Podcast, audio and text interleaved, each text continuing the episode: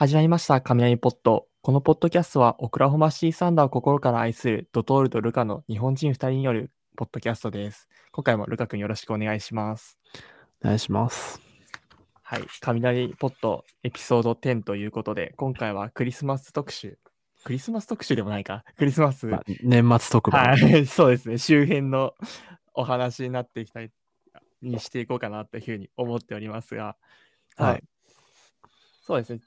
にえっ、と、まあ、1週間以内に実際にクリスマスありましたが、まあ、サンダーの子たちもクリスマスを楽しんでたみたいで、実際に JW かな？あ ?J ウィルのはいインタビューかな、で、あの J ウィルと JW が20ドル以下のものをプレゼント交換しちゃうよっていう風に言ってて、20ドル以下って 今いくらだ？3000円ぐらいですかね。そうですね。そうですよね。それ、何を交換するんでしょうね、こういう子たち。だって言ってみれば、まあ、言ってみればっていうか、もうプロ選手なわけでも、破額なお金もらってるわけじゃないですか。その人たちの3000円って何をあげるんですかね。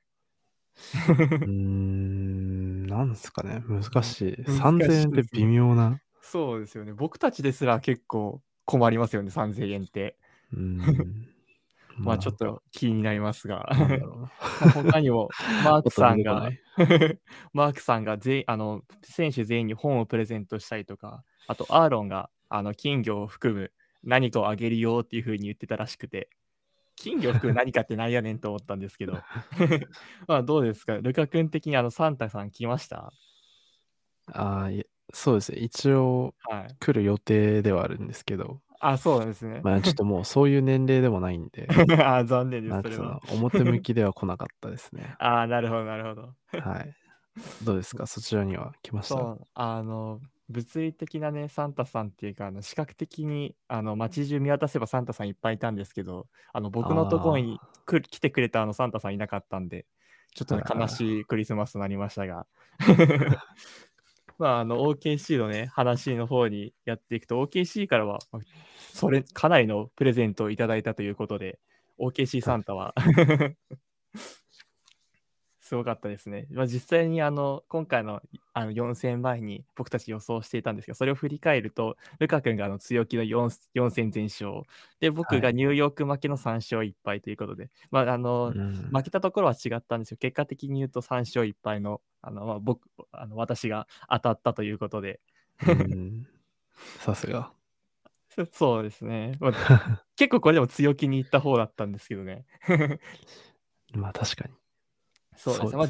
実際にね、あの試合の内容を見ていこうかなっていうふうに思うんですけど、まあ、クリッパーズ戦、まあ、軸となったのが、えっと、チェットとの通面ゲームが目立ち、最近すごく目立ち始めたなっていう印象があって、まあ、実際にそのチェットが今までって結構あのダ、ダミースクリーンっていうか、まあ、ああのフリップ、フロップかが結構多くて、あの実際にスクリーンをかけるってことがなかったんですけど、最近結構ピッうん。うんクするようになって、そうですね。はい、そこからピックアンドポップ、ピックアンドロールス、もしくはスクリーンせずにダイブみたいな形で結構チェット軸での形が増えてきたんですけど、ルカ君どうですか？こういう形が増えることに対しては。んまあやっぱり、あの、この数戦から、ジェットが結構自分で明らかにアグレッシブに行くようにななってる頻度も高いですし、はい。どっちかっていうともう本当にチームとしてジェットを3番手、2番手に据えるっていうのが固まってきたのかなっていうのが見られていいと思います、僕も。そうですね。ま本当にここ5試合、まあ、前回のポッドキャストらへんからなので、まあ、5試合、8試合とか、それぐらいから明確にその、まあ、ビッグ3っていう風にもうファンの間では言い始め言い始めてる方もいらっしゃると思うんですけど、JW とチェット、まあ、にもともとそのスコアリングリーダーとして君臨してたシェイを入れたこの3人で、主に点を取っていくっていう形が結構見られますよね。そうですね。はい。明らかな感じですね、それも。そうですよね。結構顕著で。うんまあ、で逆えっと、それ、この試合、すごくあのギディのアウトサイドが大当たりしていたっていう風に思うんですけど、ややはりスリーポイントがは、ギディのところでスリーポイントが入る、ドートのところでスリーポイントが入るうちとしては、かなり計算しやすいというか、試合運びがしやすい展開にはなりますよね。そうですね。明らかにそうだと思います、それは。うんうんうんまあ、おかげ、その一発、一本目から当たってくれたおかげで、その今までって結構、あの、ギリのところにせ相手センター、まず例えばシェングーンだとか、そういう、まあ、いわゆる鈍足系のセンターをつけて、まあ、つけても、あの、ギリがアウトサイドがないから、なんとかごまかせたっていう形だったんですけど、ギリがこの試合大当たりをしていたおかげで、あの、まあ、ズバッツをね、あの、チェットにつけて、そこでかぼるっていう風に、一貫してプレーをし続けられたのも勝因の一つなのかなっていうふうに思う思いますよね。そうですね。はい。ままあ、一方であの、ちょっと疑問だなっていうふうに思ったのが、あの、はい5ガードやってた、まあ、最近ちょっと多めかなっていうふうに思うんですけど、の時間帯に結構2-3ゾーンを対応していて、ああ、そうでしたね。両ウィングが、まあ、ジョーとかケイソンだったと思うんですけど、まあ、ディフェンダーとしては優秀なんですけど、やっぱサイズ不足がどこか否めないところもあって、結構ポール・ジョージだったりハーデンにポストアップされて、そこからアイソレーション作られてっていう形が結構見受けられたんですけど、うんうん。このゾーンに関してはどうなんですかこう、まあ、やらあるある程度そのアイソレーションとかでやられてしまうのも計算のうちというか仕方ない失点ではあったんですかね。うーんうん、ちょっと僕には高度すぎて、あの意図がよく見えなかったんですが、そうですよね。僕もなんか、やるならし3-2とかの方がいいんじゃないかなって思うんですよね。まあ若干変則気味のゾーンではあったんですけど、うん、でもなんか3-2やったり、はい2-3になったり、はい。そうですね。まあなんかどっちかっていうと5が、まあ、2-3だったら中の選手がうんうん。割とブロック、まあそれこそチェットみたいな選手が3の、あの2-3のアンカー役そうですね。をやるっていうのが結構、まあデフォルトではあるうんうんと思うんで、まあああいうふうにサイズがあまりない選手たちが2-3やるっていうのはなかなか奇策だなとは思うんですけど、そうですよね。まあでも相手のビッグマンのことを考えると、はい。あんまりこう個人での得点能力がないズバッツみたいな選手うんうんに対しては、ある意味いいのかもしれないですね。その単体でポストを張って、あの、完結できるタイプの選手じゃないんで、うんうんうんある意味そこでそのピックアンドロールを潰すっていう点においては、ある意味ゾーンは効果的だったのかもしれないです。うーん、確かに確かに。あと、結構ズバッツが、あの、0度にさばくのがうまくて、うーん。それそれこそそのさ3の、2-3の3の前でハイポでポストアップして、あの、そのままはあのワンタワンタッチで外に弾くっていうのが結構うまくて、まあ、そうんうんの対、そのコーナー3に対する回答でもあったのかなっていうふうに思うんですに確かに確かに。けど、まあ、あとはノームのコーナー3がバカスカ当たってた印象があっり。たんで、それ潰したかったのかもしれないですね。あと逆にハーデンがあんまり調子良くなかったうん、そうですね。ですよね。だから、うん多分そこのその、まあ、取捨選択をしたんじゃないですかね。そうですね。まあ、この試合、ハーデンもそうです。まあ、この試合 B2B だったっていうのもあるんですけど、まあ、前試合休んでたポール・ジョージも24点ぐらいに抑えてて、うん。結構チームとしてそのエースっていうか、その、まあ、いクリッパーズといえばって言われると、やっぱり一番、どのせどのファンの方も言われると思うんですけど、ハーデン、ラス、えーポール・ジョージ、カワイ・レナードっていうこの MVP 軍団、まあ、ポール・ジョージとか取ってないですけど、MVP 軍団が あに,、まあ、に近しいやつらが まあ、とことんあのいじめてくるっていうチームだと思うんですけど、うんうんうんまあ、その人たちへの回答っていうのは、まあ、カワイ・レナードはいなかったんですけど、まあ、でも結局当たっあの対策はしきれていたのかなっていう印象は結構ありましたね。そうですね。やっぱサンダーはマンディフェンスで負けるような選手があんまりいないんで、そうですね。そこ、そういう相手に対してはやっぱり強いのかな。特にああいうスキル系の相手に対して、はい。まあ、強いですよね。そうまあですね。まあその、後々のニューヨーク戦とかを見ると、はいやっぱりちょっと、その、なんていうんですか、相手の得意不得意があるんだなっていうのが。垣間見える感じで、逆にその、クリッパーズみたいな選手だ、選手たちは、かもりやすい選手たちなんだなっていうのが分かりましたね。そうですね。あと、この試合、あの大変ショッキングな試合でもありましたよね。あのショッキングでした。はい、ジョシュ・ギディが足をぐねって、ああ、即退場、即退場っていうか、即あのもう無理っつって出てって、そうです、で、ね。その、まあ、10分後くらいに JW も足首をひねって、みたいな形で、まあ、去年までだったら、こういう時ってシェイが奮起して、まあ、俺がやるんだっていう風にやってたんですけど、結構シェイ自身も動揺していたというか、結構あの、あるじゃないですか、シェイってちょっとムキになっちゃうところっていうか、そのそうですね。チームが停滞すると、俺がやらなきゃいけないみたいな形でもう本当に無理くりミドルこじ開けてって、入らないフェーダーウェイ続けてやっちゃうみたいなうん形もになるのかなっていうふうにちょっと思ってたんですね。そうその特に JW が怪我した後、2人連続だったので。はいはい。だったんですけど、ここであのチェットが覚醒というか、あのすすごかったですね。なんか あの心に来るものがあったんですけど、あのシェイがもう無理くりアイソしに行こうとしたら、お前はこっち来んなっつって、あのあ指示出して、うごうお前は動けっつって指示出して、チェットがそこからハブ役の起点としてやったと思ったら、あのスリーポイントに無理やりもらいに行って、スリーポイント打って入れる。うん。だったりとか、あとセルフアあの極めつきあのセルフアリウープですね。うん、あのプレーすごかったですよね。すごかったですね。もう完全に向こうのランに、ランっていうかそのホームだったかな？向こうのホームだったので、あの、いや、うちうちのホームか。うちのホームか。で、あの、あ、そうですね。うちのホームですね。失礼しました。あの、だったんですけど、まあ、まあ、会場を含めて、あの、結構ネガティブっていうか、マイナスの空気が漂ってて、あ、このちょっと今日厳しいのかなとさえも思った状況で、あれが、やってくれる選手がまた現れたと。まあ、うん結構長年言われたじゃないですか。そのシェイ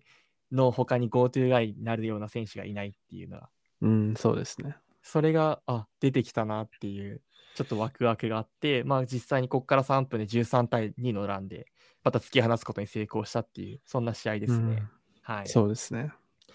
まあ、あと、ちょっとそういうその、スバスケサイドから離れるならば、はい。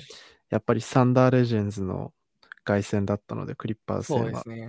やっぱり選手、チェットも、チェット自身もすごいアップからなんか気合い入れてたみたいな感じでうんうんうん。言ってて、まあなんかラスに対してみんなスタンディングオベーションで迎えたりとうんか、まあ、やっぱりこのオクラホマシティサンダーっていうファンベースはちょっと特別な感じな、彼にとって特別なファンベースなんだなっていうのがまた確認できたりとか、うんうん。まあ、やっぱ僕はその1 1819シーズンのサンダーが大好きなんで、そうですね。やっぱあの2人が帰ってきてくれるのは嬉しいですね。うん。まあその別れ方っていうかね、そうですね結構。ショッキングだあったんですけど、特別なね。まあでもはいポール・ジョージはほら、あの、シェイと組んでそうですね。で、来来年、今年、あ、今年もか。で、来年もくれますからね。そうです ね。それだけで十分。はい。そうですね。はい。まあ、そこから、まあ、LA2 連戦ということで、レイカーズ戦になったんですけど、あの、うん。まさかの奇襲に遭うというレイカーズの、まあ、もともとね、あの、AD がこの試合をもう絶対落とせない、俺たちのマス must win 試合だっていうふうに語ってて、まあ、実際そのレブロンと AD は questionable だったんですけど、二人ともはい。強行突破という形でやらなくていいのに、出なくていいのに。まあ出場されたということで、まあ、それプラス奇襲にあって、まあ、ディアンジェロ、ディアンジェロ・ラッセルが普段はスタメンだったんですけど、この試合からあのまさかの4フォワード、1センターっていう、あのうちを本当に殺しに来てるラインナップになったわけなんですけど、そうですね。そあの、まあ、まあ、実際に奇襲にあって、まあ、実前半は苦しかった展開が多かったと思うんですけど、はい。あの常に一試合通してオープン3っていうのは形は作れていたので、まあ、苦しんではいたし、実際にオープンが全然入んなかった試合でもあったので、まあ、それを、それが普通にあのちゃんと確率通りね、入っていればっていう試合によように見えたんですけど、ルカ君的にはどうですか？まあ、やっぱまずその、スターティングメンバーの話で言えば、はい。まあ、やっぱり優勝した時のレイカーズを見る、見ても明らかな通り、やっぱスポイントガードレブロンっていうのはある意味最強の戦術であって、そうですね。で、今のレイカーズのロスターはそれがそのサイズを落とさずにできちゃうじゃないですか。うんうんうんで、まああの、八村選手はい。がベンチから出てきた時も結構止めようがなくて、うんうんうん。相当、な確か前半で16得点ぐらい取られてたと思うんですそうですね。ほぼほぼオープンの3を沈められてた。そうですよね。割セルフクリエイトもはい結構もう気持ちよくミドル打たれてたみたいな感じで、まあ、やっぱそういうフォワードは本当にうちに弱いっうーん。ていうのももちろんで、まあ、あとそのオープン3の話で言えば、まあ、やっぱりそこ決められるか決められないかで、まあ、で逆にうん相手はそのオープンじゃない3をバシバシ決めてたんで、そうですね。まあ、やっぱちょっとしょうがないかなっていう部分もありつつ、はい。ただその試合のクロージングの話はい。で言えば、やっぱりレブロンってすごいなと思って、うんうんやっぱうちがその、うわ、これ、ここ止めて、もう一本決めたら反撃できるかもっていうところで必ず点取ってくるじゃないですか。そうですね。しかも3ねじ込んできたりとかそうね。なんですよね。ジャブから3とかなんか、すごいこう、堅実な点の取り方をしてきて、お前それ普段入んねえだろみたいな。そうなんですよね 3を打って決めてきますからね。でもなんかこう、すごい簡単にプレイしてくるじゃないですか。ん。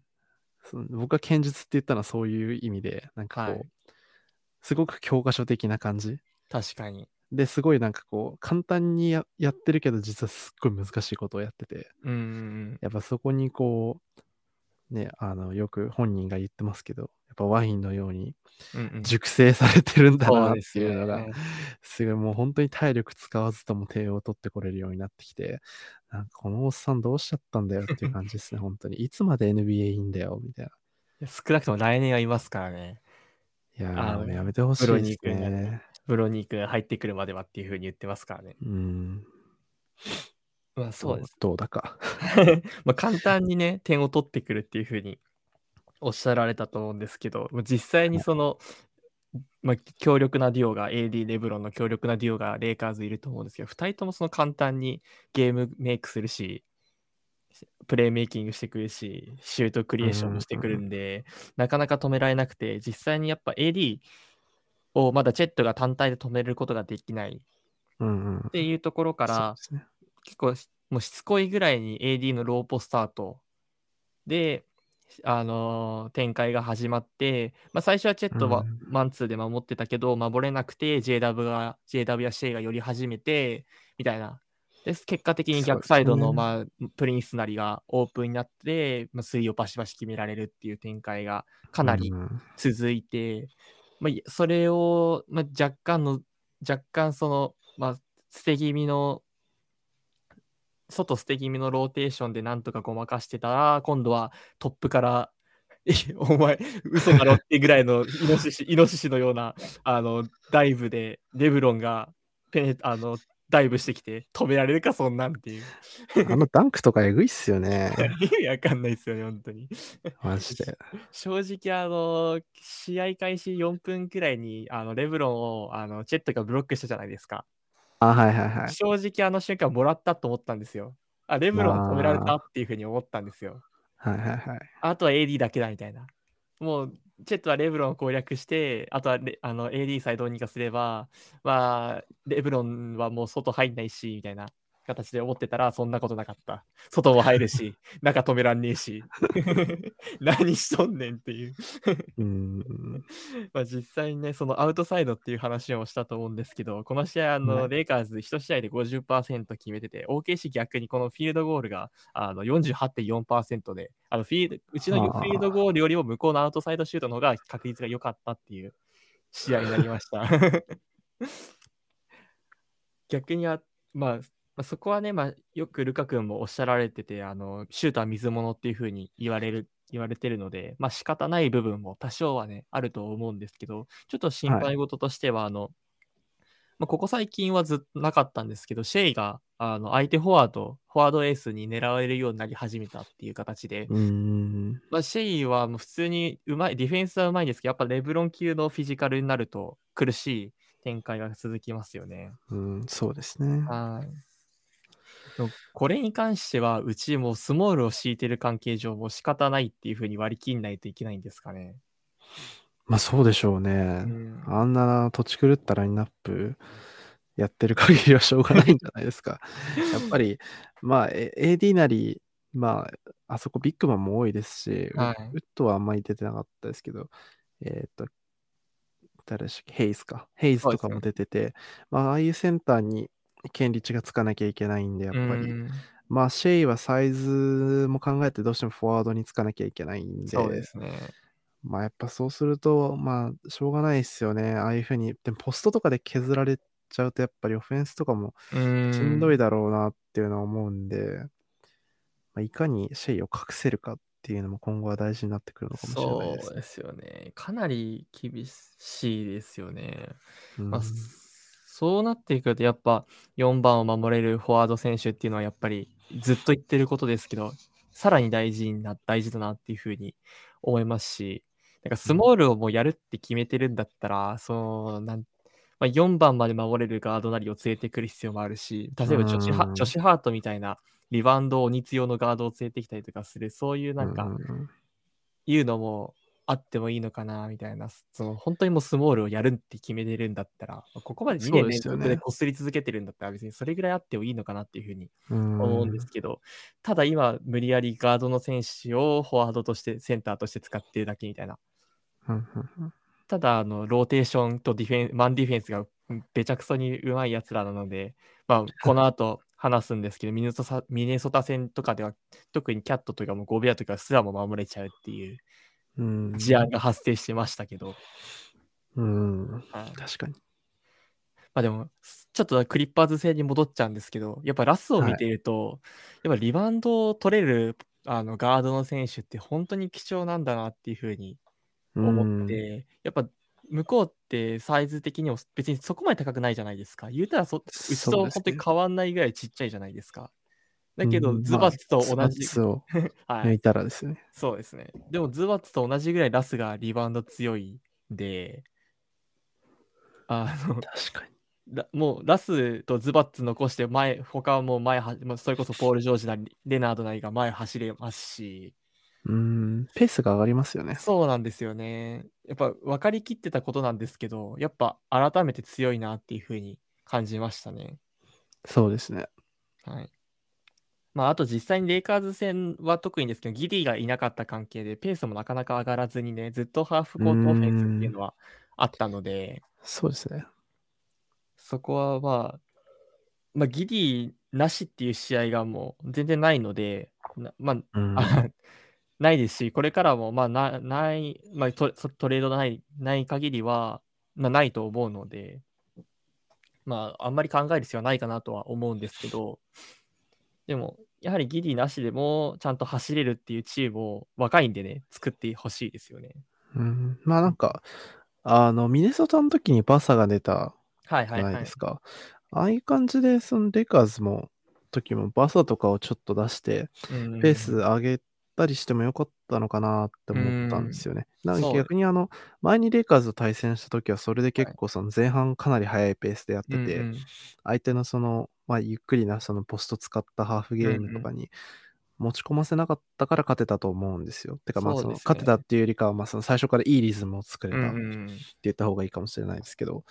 だからなんかそこら辺はもうちょっと使ってってあげてもいいのかなと思いましたね。そうですね。まあ、実際にその、まあ、ギリが入ってる試合だと、ペースが上がると、選手たちも打ちやすそうですしね。そうですね。うんうん。なんで、まあ、ペース、やっぱその、速いペースにするっていうのは、やっぱ一つ鍵になってくる展開も多いのかなとも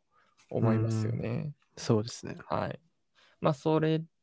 で、まあ、一番今回の4、まあ、僕たちあの4試合ずつやってる関係上、関係で、まあ4、4戦の中で一番のメインディッシュっていうふうに考えていたんですけど、ミネソタ戦。はい。あの、どうでした？試合、まあ、前回のポッドキャスト4戦全勝予想されてましたけど、本音を話すとどうですか、ミネソタ戦。いや、勝てると思ってました。思ってましたよ、もちろん。あ、本当ですか？僕はあのミネソタには勝ちますと言い切ってしまった関係じゃ、あの勝ちますという マインドで臨んでたわけなんですけど。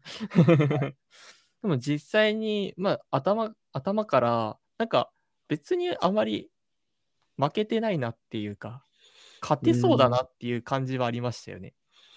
まあそうですね。それはなんか、前、まあね、前の試合の方がちょっと、まあやっぱホームコートアドバンテージもあったのかもしれないですけど、前の試合は。はい。まあなんか、そうですね。こ今回の試合の方が、ちゃんとうちも対策できてるっていうか、まあ、ちゃんと勝てる気がしましたよね、最初から。うん。去年のそのプレインほど絶望感はなかったっていうか、うもうゴビアどうしよう、キャットどうしよう、うわ、アントンもいるわ、うわ、コンリーもいるみたいな、いうのはなかったですよね。まあ、コンリーは結構なんか要所要所でスリー決めてきたりとか、ちょっと怖かったですけどね。そうですね。あのやっぱあの試合一番輝いたのはコンリーだった感じはありますよね。はい。まあ、その対策っていうふうにね、ルカ君を実践おっしゃられたわけなんですけど、まあ、驚くことに、まあ、あの、見え方といえば何っていうふうに、まあ、先ほどのクリッパーじゃないですけど、あの、聞いたときにファン100、あの、ファンの方100人があいたら、まあ、大方のファンは2ビッグっていうふうに言うと思うんですけど、うん、まあ、2ビッグの対応なんてもう、あの、ハンブラミ法典じゃないですけど、あの、デカさにはデカさをっていうのが、まあ、バスケのセオリーと言いますか あの、まあ、でかさに抗えのはでかさのみなのかなっていうふうに、まあ僕たち結構リバウンドがーっていうふうに言うことが多いと思うんですけど、そう考える方が多分多いと思うんですけど、なんと、マークさんは、チェット以外全員ガード。スモール、スモールラインナップということで。びっくりですね。どうでした、ね、最初1クォーターからもうガンガンに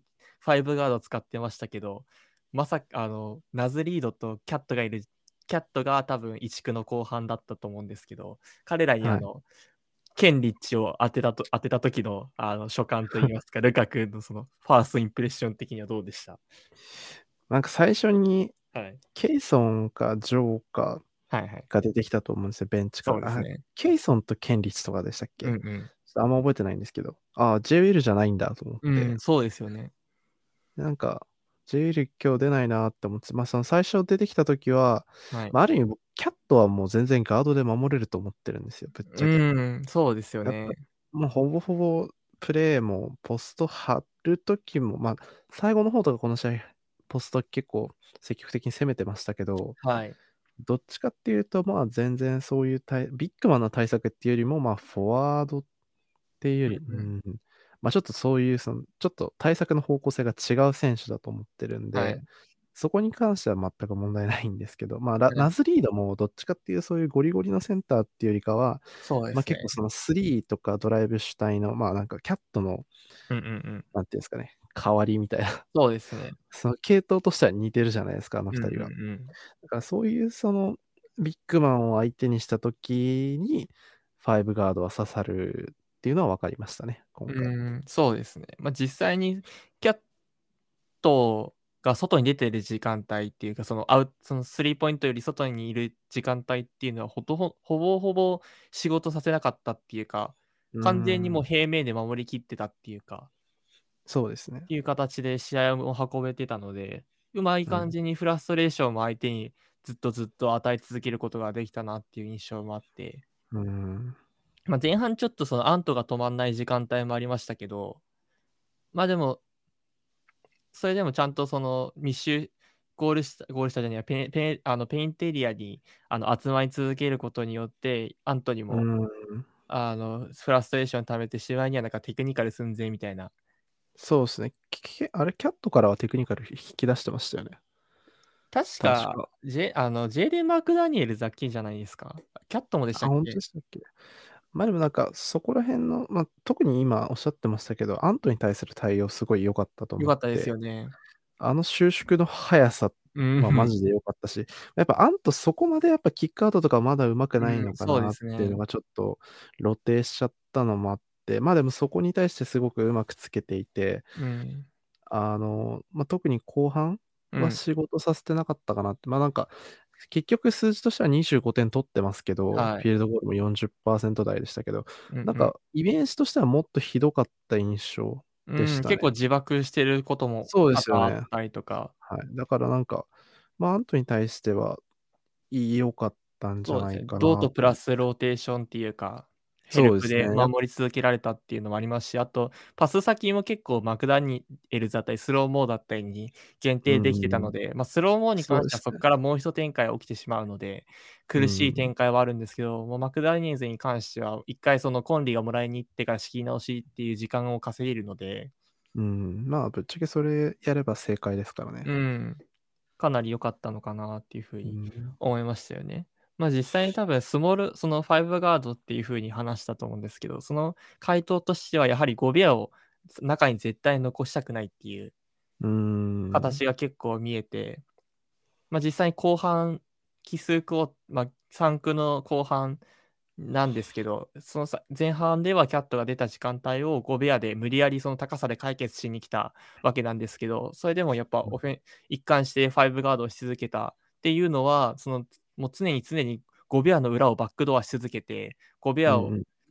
5ベアを無理やりスイッチさせて、そのまま外に出させるっていう。で、そこから、あの、ペネトレートしていってああのイージーフィニッシュを決めてるっていう形を綺麗に作れて一試合通して作れていたのかなっていうふうに思います、思いましたがそうですね。なんかゴベアはやっぱりセルフクリエーションできないんで、うんうんあのポストアップとかめちゃくちゃ下手くそじゃないですか。言っちゃ悪いけど。はい、結構その、え、本当に NBA 選手かよみたいな感じの ドリブルのつき方とかするんで、はい、やっぱオフェンス面に関してのかもり方もディフェンス面のかもり方もすごい、ある意味正解だなっていうか、うんうん、まあ、セオリー通りやっまあ、ゴベアって、まあ、ある意味、こう、ジャズの時から、まあ、弱点とストロングポイントがすごいはっきりしてる選手なんで、ね、まあ、すごい正攻法で攻めて、ちゃんとそれを対処したなっていう感じがして、よかったと思います。で、あの、キャットの、あ、ごめんなさい、アントの3の先でも、まあ、何回かローテーションミスっていうか、その、まあ、あの、ナズリードとか、はいはい、あの、コンリーとかそういうその開けちゃいけない人が開いちゃった時もありましたけど、まあ別に、それはまあたまにミスもあるんで、うん。まあしょうがないかなっていうね、まあ本当にディフェンスのローテーションとか、その、なんていうんですかね、強調ポイントっていうのがみんなで共有されてて、あの、すごく、なんていうんですかね、 well organized なそうですね。綺麗なディフェンスをずっとし続けられてましたよね。美しかったですね。はい特に、特にまあコーナーとかの対応もそうですし、うんうんあと極めつきは後半その特に増えたっておっしゃられたと思うんですけど、そのポストアップ、まあ、ロ特にローポなんですけど、キャットが結構ローポでポストアップすること多かったんですけど、うん、そこにはちゃんとあのブリッツで対応っていうか、うんうんね、平面で守る人と、まあ、ブロックを飛ぶ人の2人でちゃんと役割分担もできてて、うん、あちゃんとこれあの対策できてるなっていうふうに思思ったので、まあ、本当に完全体見る、うん、完全体のあの、ミネソタに勝つことができたので、これはかなり自信になってもいいのかなっていうふうに思いますし、まあ、実際にミネソタ今ディフェンスレーティング1位のチームでしたけど、126点かな、うん、取ることができたので、9点ですね。9かな ?9, 9ですね、はい、はい。9点取れたので、もう130点も ディフェンス1位のチームから取れたらもう十分でしょっていう、しかも5ベアゴベアがいるチームに対して、うちはペイントのチーム、ペイントアタックのチームなので、まあ、言うてしまえば一番相性の悪い、そのディフェンス戦術を引いてくる選手、チームに対して、まあ、これだけ取れたっていうのはかなり自信になるのかなっていうふうに思いますよね。うん、まあ、あとさっきのレイカーズ戦の逆ですけど、はい、この試合はドートがめっちゃスリー当たってたっていうのとかもあったり、ね。うん、あとまあ序盤結構ケンリッチが3、はい、すぐ出てきて2本決めたりとか、うんうん、ジョーも結構いいところでちゃんと決めてた印象ですし、すね、まあそこの3当たったっていうのも、まあその戦術面じゃないですけど、はい、まあ一個要因としては挙げられるのかなと思います、ね、あそうですね、確かに。まあ、ただ、あの、一つ、その、それに関してポジる点とすれば、まあ、点差を、点差が23点差ぐらいついたのかな。ついたわけなんですけど、はい、さまあ、大当たりした3、大当たりしたドートの点数を全部抜いたとしても勝ってるんで、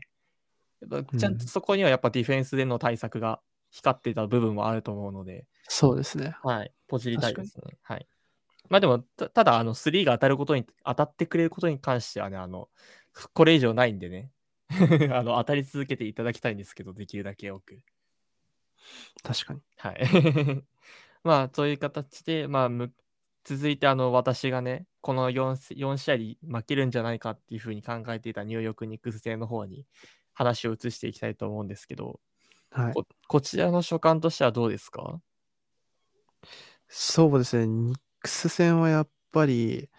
ちょっとまあ、僕、用事があってさっき見見終わったばっかりなんで、はいはい、結構フレッシュな記憶なんですけど、だいぶフレッシュですね。はい。やっぱり、サンダーが苦手なものがすごくはい。露呈しちゃった試合かなっうんて思って。ある意味そのチーム差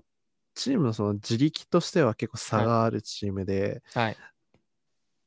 ちゃんともっとすんなり勝てるはずだったんですよ、多分。特うんに前うんうん。半の流れを見るとそうですよね。もっとブローアウトで4区なんて誰も出なくうていい、すぐん。ガベージに入るぐらいのチームだったはずなんですがはい。ま、やっぱり3区にランはい。あの、ファイブガードに対してランドルぶつけられうて、ん。そこで あの、あんまり大した回答がなくて、うん。ランドルに確か3サードクォーターだけで12点ぐらい取られうんたと思うんうんうん。ですよね。で、逆にその後はクイックリーが出てきてはい。かなりあの素早いハンドラー、まあ、あうんうのん。が出てきて、かなりかきまかき乱されたはい。ので、ま、結局3クォーターの時に追いつかれて、ま、結局終盤も、まあ、クロージングの安定感はかなりあって、そこは安心したんですけど、うんうんうん。まあ、ちょっといやり合ってる感が出ちゃってて、そうですね。言葉として正しいかどうかわかんないですけど。はい。だからそのやっぱうちの苦手なものっていうのは素早いハンドラーとフィジカルなフォワードなんだなってういうのが、ん。すごく分かりやすくな 間違いないではい。すね。ま、前々からね、分かっていたことではあったんですけど、なおろはい。この試合露呈したということで、ま、うん僕うんうん。もう一つなんか気になるっていうか、まあ、気のせいでもあると思うんですけど、あの、サウスポはい。ーが守んのがチェットとドートは苦手なのかなっていう風に思って、あの、ブランああ。スドートが、ま、ブランソンにが得点自体は20点ちょっとなので、そこまでやられてるわけじゃないんですけど、でもブランソンが企画したそのドライブに対して、ドートがあまり反応できてないのかなっていう印象もあったうん。りとか、ま、あともともとチェットに関しては、そのチェイスブロックがあんまり得意じゃないんだろうなっていうのが。あって、まあかつなんか、んさ左手フィニッシュに対しては、さらになんか遅いっていうか、反応が。のかなん。っていうのもあったり、まま、多分サウスポーが苦手っていうよりも、ま、フォックスしかりなんですけど、ピックアンドロールを軸にしてるチームが、まあ、2人とも苦手なんだろうなっていうのがあって、ま、それこそキングスフォックスのキングスも、あの、サボニスとの通面ゲーム、ピックアンドロールからの通面ゲームありますけど、ま、この試合うんうん。もブランソンとハーテンシュタインの、つあの、ピックアンドロール軸で結構組んでいたチームではあると思うのでうーん。結構その2人に対しての回答があまりないのかなっていう風に、こちらも思ってましたね。うーん、まあ、なんか自分はサウスポーが苦手っていうよりも、パンプフェイクが苦手なのかなと思って。ああ、確かに。結構その、ま、シェイが結構やるからうん。見慣れてるはずではあるんですけ。ど、な ランドルもブランソンも、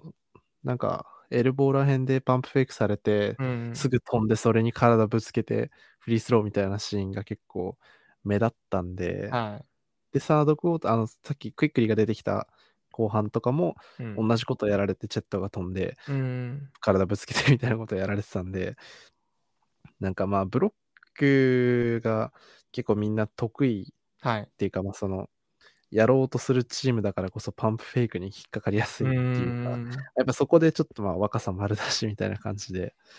ちょっとどうなんだろうなっていうのもありますし、まあ、あとやっぱピックアンドロールはドはい。ートが必ずオーバーするじゃないすか。そうですね。オーバーすぎるオでーバーするから。そうなんですよね。もうほぼほぼなんか一周回っていくみたいな感じだから、だいたいそれでジェールされて、ミッうん。ドレンジ上手い選手とかだと、ま、フォックスとかそういうそのオフェンス力が高い選手だとそこでかもられるっていうのがうん。あるのかなって思ったりして、だから変にその、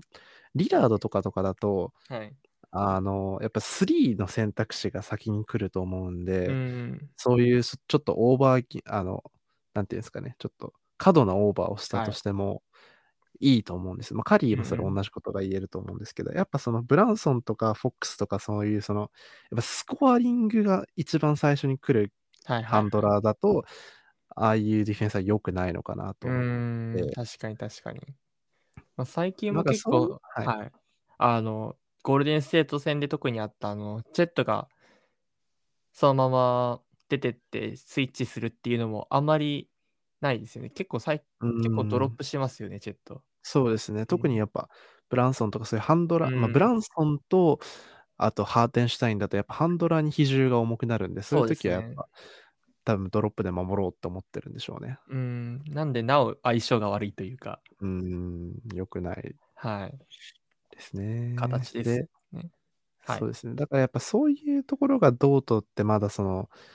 ディフェンダーとしての伸びしろがあるっていううんうか、ん。やっぱフィジカリティとか、フットワークとかやる気とか、うんうん。そういうのはあるんですけど、やっぱその、あんま頭使ってないっていうか、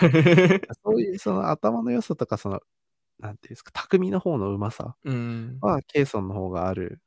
と思って、だから多分フォースクォーターの、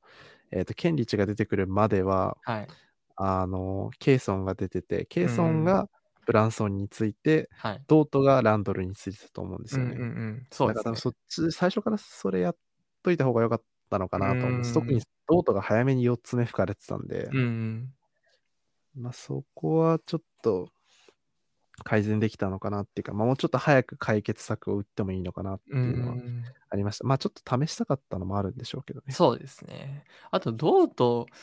ト、ま、その、自分のタスクをね、あの、100%遂行しようっていう気持ちが強すぎて、あの、わけわかんないローテーションっていうか、スイッチするじゃないですか。あの、ス スクリーンでスイッチしたのに、なんか後ろから追っかけてって、なんかブブリッツ気味になんか俺いるよみたいなのをケイソンにアピールして、お前来るんはい。かよみたいな形でケイソンはいはいはい。が戻るみたいなやつもあるじゃはい。ないですか。あ、そそうですね。こまでして守んなくていいんだけどなみたいな。ま、すま、なんか相手によりますよね。それがまあまあ、なんか、うん。カリーとかだったら、ま、すいいと思うんですよ。やっぱ、はい。ゴールデンセートはカリーで動いてるみたいなところはい、があるんで、その、良くも悪くもですけど。うん。だからそこもある意味その頭に使って欲しいっすよね。なんで、まあ、ね、お前ほんといるドライブ。がまだ頭良くなったんだから、多分、うん。次はじゃあ、あの、もうちょっと頭良クソスイッチ集を 見ていただいて。じゃ作る作るか。そうですね、あの、送りオフシーズンに見てね。なんならあの、オールスターブレイクに間に合うぐらいのいあれで、確かに。作っといた方がいいかもしれないですね。そうですね。はい。まあ、ただその、ま、さあの、ほんとに今ちょっと、おあの、皆さん覚えてるかわかんないですけど、ニックスの書簡のところでルカ君にお伺った時に、まあ、あの、やり終盤の安定感でやりあやり合った部分はあったけど、安定感はあったっていうところで、うんま、ビッグうん。3の影響、実力ともに日々大きくなってるような感じも見受けられうん。ますが、ま、この試合実際にシェイが36点、で、JW も36点、で、チェットもななあ、えっと、22点。で、3人で確かフィールドゴールのパーセンテージが、えっと、60%ぐらいかな。JW に関しては72%だったんですけど。とんでもない、あの、鬼効率を3人で決めてくるっていう。そうですね、64.8%ですね、3人のアベレージ。が。気持ち悪い数字が叩き出し出てるんですけど。はい。ま、じその、もうこの試合は特にだったんですけど、結構あの、クロージングでも JW のアイソレーションがあったりとか、あとチェットだけの時間帯があって、チェットがアイソレーションするっていう時間帯もあったりみたいな形で、その結構このポッドキャストエピソード10になりましたけど、このエピソードなの中で、結構言ってるようにビッグ3っていうま、意識っていうわけではないとは思うんですけど、本人たちの中では。ま、でも、はから見るとやっぱ戦術面としてビッグ3っていう形が結構濃く、あの、出てきているのかなっていうのはありますよね。うーん、そうですね。うんうんうん。あ、なんかそのビッグ3の住み分けとしては、この試はい。合が一番うまくいったのかなと思って、最近の試合では。うんうんうん。なんかチェットの時間帯はチェットが1人で、まあ、チェットが1人でっていう、ま、チェットが主体ではい。動いてて、ま、どっちかっていうとチェット、JW プラ。スとシェイみたいな感じ。の住み分けの方がいいかなって僕は思ったんですけど、ま、うんうん。やっぱ JW とチェットのピックアンドロールがめちゃくちゃ強力でで、日に日に精度が上がりますよね。そうですね、やっぱあそこの2人は、ま、特にどっちが、あの、外に出ても中に入ってもうんうん。どっちもめちゃくちゃ強いっていううのが多分一。番にあって、ま、JW 今年からフィジカルもすごく上がってて、ま、もはい。ともとリムプロあ、リムのフィニッシング力がめちゃくちゃそうですね。高い。うん。で、かつ、ま、チェットは、ま、7-1のサイズに、はい。ま、あの、シューティングタッチがあって、多分ロールマンとしても最強クラスだし、うん。ポップマンとしても最強クラスっていうのがそうですね。あって、ま、やっぱりその、多分4区の頭にずっとそれをや、ピックアンドロールやってたんで、うんうん、ついてたのが多分、ジョシュ・ハートとハーテンシュタインがついて。そうですね。そうですよね。はい、で、なんか結構多分まあ、2人ともディフェンス下手じゃない、むしろうまい部類の選手なんで、はい、いろんなあの対応してたと思うんですよ。はい、JW にブリッツ行ったりとか、スイッチ試したりとか、うんうん、逆にアンダーで試してみたりとか、でもそこことごとく全部、その後出しじゃんけんで、はい、綺麗に対応して全部それが決まって、3ポジションぐらい連続で止まってなかった部分があったんで、うん、やっぱ あの、なんていうんですかね、まあ、これまでずっとこう、いろんなスキルセットを持ってる選手を常にドラフトしてきたのが、ついに功を奏したなっていう感じが、そうですね。しかも、まさか、あの、一番、天井がまあそこまで高くないと言われていたジェイレン・ウィリアムスが、こうなったかっていう感じはありますよね。そうですね。なんか、あの、久々にちょっと気分転換にマイク・ブリーンの声を聞いてみようと思って、はいはい。今回ちょっとあのバリースポーツオクラホマじゃなくて MSG の配信で見たんですけど、はい、なんかやっぱ JW ってもう他の人から6-8だと思われてるっぽいですね。ああ、残念ながらコディ君なんですね。そうなんですよ。弟なんですよね、6-8は。そうなんです、ね、でもまあ逆に言えばそれくらい、あの、サイズ以上の動きをできてる証拠でもありますし、まあその他の人から試合見たらあいつシックスエイトなんだよっていうふうに言われるぐらいなんで。まあ、バネがすごいですよね。そうですね。なんか、うん、あの空中に上がるまでの初速が速い速いですね。ってるんで、うん、なんかまあ JW って本当すごいなと思って、ここ数試合3も決まってるんで、いやー、そうなんですよね。あの、ミネソタ戦であのイルネスでクエスチョナブルになってからあの JW の3の確率が60%ぐらいあるらしくて。あの一生イルネスでいてくれっていう。かわいそう。ちょっとあのずっと風邪気味。人道に反すること言いますけど。そうっすね。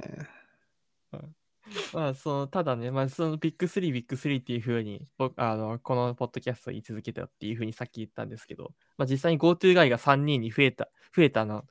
増えは、増えてきたのかなっていうのは思うんですけど、まあもちろんシェイはここまであのチームを引っ張ってくれた選手で、まあ、あの今今あの今年ガードに関してそのガードのフィニッシング力を数値化したときに、まあ、ダントツでナンバーワンっていう風になってるらしくて、まあ、一方でディフェンススタッツに関しても、そのリムプロ、そのリム周りのそのディフェンスに絡む機会が150回を超えていて、まあ、これ実際にアサーやヤニスよりも多いらしいですね。で、かつその deflection ももうほぼほぼトップクラスで、それに伴うスティールもめちゃめちゃ多い。まあ、ここまでもうスティールを狙えるぐらいの位置にいて、2個、平均2個ぐらい取ってるのかな。平均2.8ぐらいじゃなかったでしたっけ ?3 個取ってたんでしたっけ？確か多分2位、2位の選手と丸々1個分ぐらい差があっあ、そんなあるんですね。失礼いたしました。はい、そうですね。はい。1位がシェイで2.75回。はい、2位がドノバンの1.82回なので、本当に ほぼ一致差ですね。あ、すごいですね。でも、まあ、例年、はい、去年とかも取ったのって王子でしたっけ？まあ、王子か誰かが取ったと思うんですけど、2.12くらいだったんで、うん、それを加味しても、まあ、まだ序盤ですけど、多いですよね。うん、そうですね。うんうんうん。だからあの、コラ画像が回ってますね。ストックスっていうやつ。間違いないです。もう株価大上がりっすよ。いや、そうですよね。あれ、えぐいっす。オクラホマ、株式会社オクラホマシティサンダーの。そう、あの、サムプレスティさん、ウハウハですね。そうですね、ま、もうバリ儲かってますね。まあ、ポール・ジョージ出して、あの、2人オールスタープレイヤー手に入れちゃってるんで、でも。将来のね。まあ、そうですね。はい。まあ、J、まあ、その将来のオールスターことジェイレン・ウィリアムズなんですけど、あの、こちらとしては、もうセカンドオプションとして、あの、試し始めたのが、ま、今季から。で、まあ、特にそのウォリアーズ戦ぐらいからやり始めたと思うんですけど、だからこん本当に2、3週間前ですよね。ぐらいからやり始めたんですけど、まあ、最初の方は、まあ、JW が攻めすぎちゃって、まあ、自滅結構自滅気味のプレーも多かったりとかして、結構もう修行の時間帯っていう風に言われる方もいたと思うんですけど、うん、ここ最近結構もう安心して見てられるっていうか、ああ、なんかその前も言ったと思うんですけど、つなぎの時間帯じゃなくて JW の時間帯になったんだなっていうふうに、うんうんうん、そうですね。見て取れますよね。間違いないですはい。まあ、まあ、セカンドオプションとしての話があったんですけど、その僕か、はい、ちょっとじあの数えてみたら、あの JW が20ポイント以上取った試合が8勝1敗なんですね。で、20ポイント以下だった場合は9勝7敗なんですよ。まあ、チーム事情も、チームチームとしてその、あれが、なんあ9勝1敗ですね、すいません。20点以上。はいはい、9勝1敗です、はい、はい。でもチームとして、その、あ調子がいいので、あの、まあ、あ20点以下の時もしあの勝利数は勝ってる、あの、の方が多い形にはなってるんですけど、まあ、その勝率を見てみるともう一目瞭然で、もう9勝1敗なんて言われたら、うん、やっぱ JW がいかにその2番手がとしてちゃんとコンスタントに点を点を取り続けられるかが勝負なのかなっていうふうに思,、思うんですけど、どうですか、これに関しては。それは間違いなくそうだと思います。やっぱりシェイだけだったら去年と変わんないんで、はい、まあ、いかに2番目、3番目の選手たちがステップアップできるか、まあ、あのデンバーが強かった理由も、まあ、それだったと思うんで、そうですね、あの2番手、ヨキッチがダメだったとしても、マレーがクラッチで決めてくれたり、うんうん、アーロン・ゴードンが爆発したり、まあ、やっぱあそこは、まあ、MPJ まですごいですけど、うん。うん、まあやっぱそこでその2番手、3番手がどれだけステップアップして、他のチームの1番手と同じぐらいの活躍ができるかっていうのは、うんうん、多分プレーオフとかになっても重要なことだと思うんで、はい。まあ、これからも成長に期待ですね。そうですね。まあ、その去年までは若手の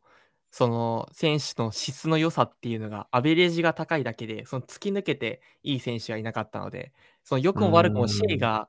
あの鍵を握ってたわけなんですけど、そのルカ君にはおっしゃられたように、そのもしシェイがダメだったとしても、2番手の JW が、J、2, 番手の JW が、まあ、ダメだったりとか、そのそれこそあのクリッパーズ戦のように足怪我しちゃった時に奮起チェットが奮起したみたいな形まあそのい、まあ、明確なその優先順位をつき作ることによって、まあ、その人たちがダメだった時はダメっていうふうになってしまう可能性もあるんですけどやっぱりその死者選択がしやすいっていうかそのやり役割がもっとはっきりするんで選手としてはやっぱプレーはしやすそうですよね。うん、そうですね。まあ、JW に関してはそのここまで、あの、まあ、66、まあ、65の登録で、まあ、本人は66っていうふうに言ってるんですけどはい、まあそれぐらいの身長体なんですけど、あのまあ、4番を任されてる、まあ、っていうこともあって、そのリブプロテクションの数値だと、そのさっきシェイが、まあ、あの結構多いよっていう話をしたんですけど、ほぼほぼあの AG と同じような形らしくて、あのリムプロテクションの効率性とか、その回数、あの頻度とかを数値化すると、ほぼほぼ AG と同じような形なので、まあそこまでなんかその4番に対するディフェンスが悪いっていうわけでもないのかなっていう、4番としてのディフェンダー、4番のディフェンダーとしての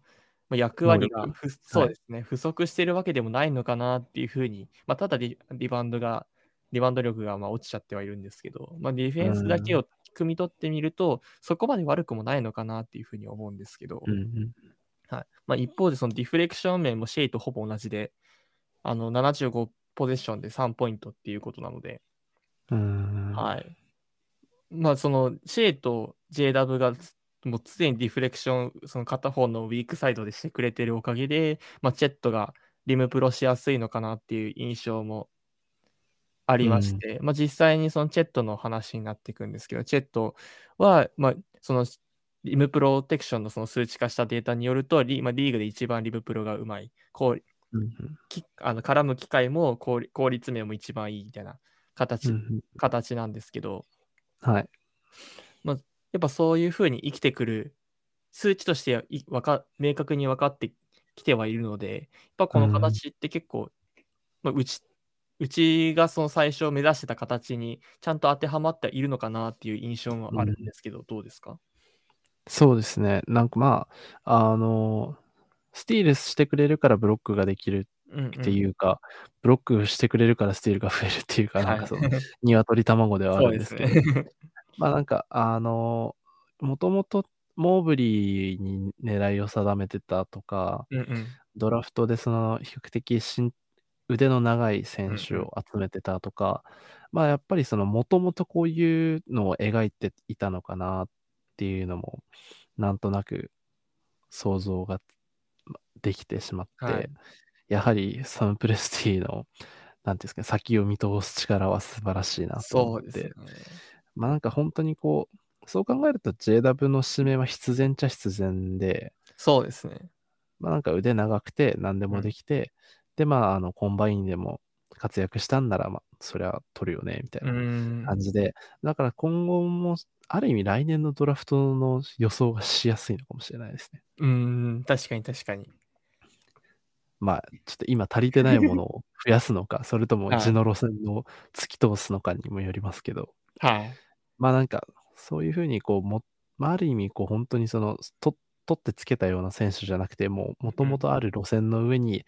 あの、乗せられてったっていう、ま、敷きう詰められたっ。て言った方がいいですかね。そうですほんとにね。そのパズルのピースを埋めてくような感じ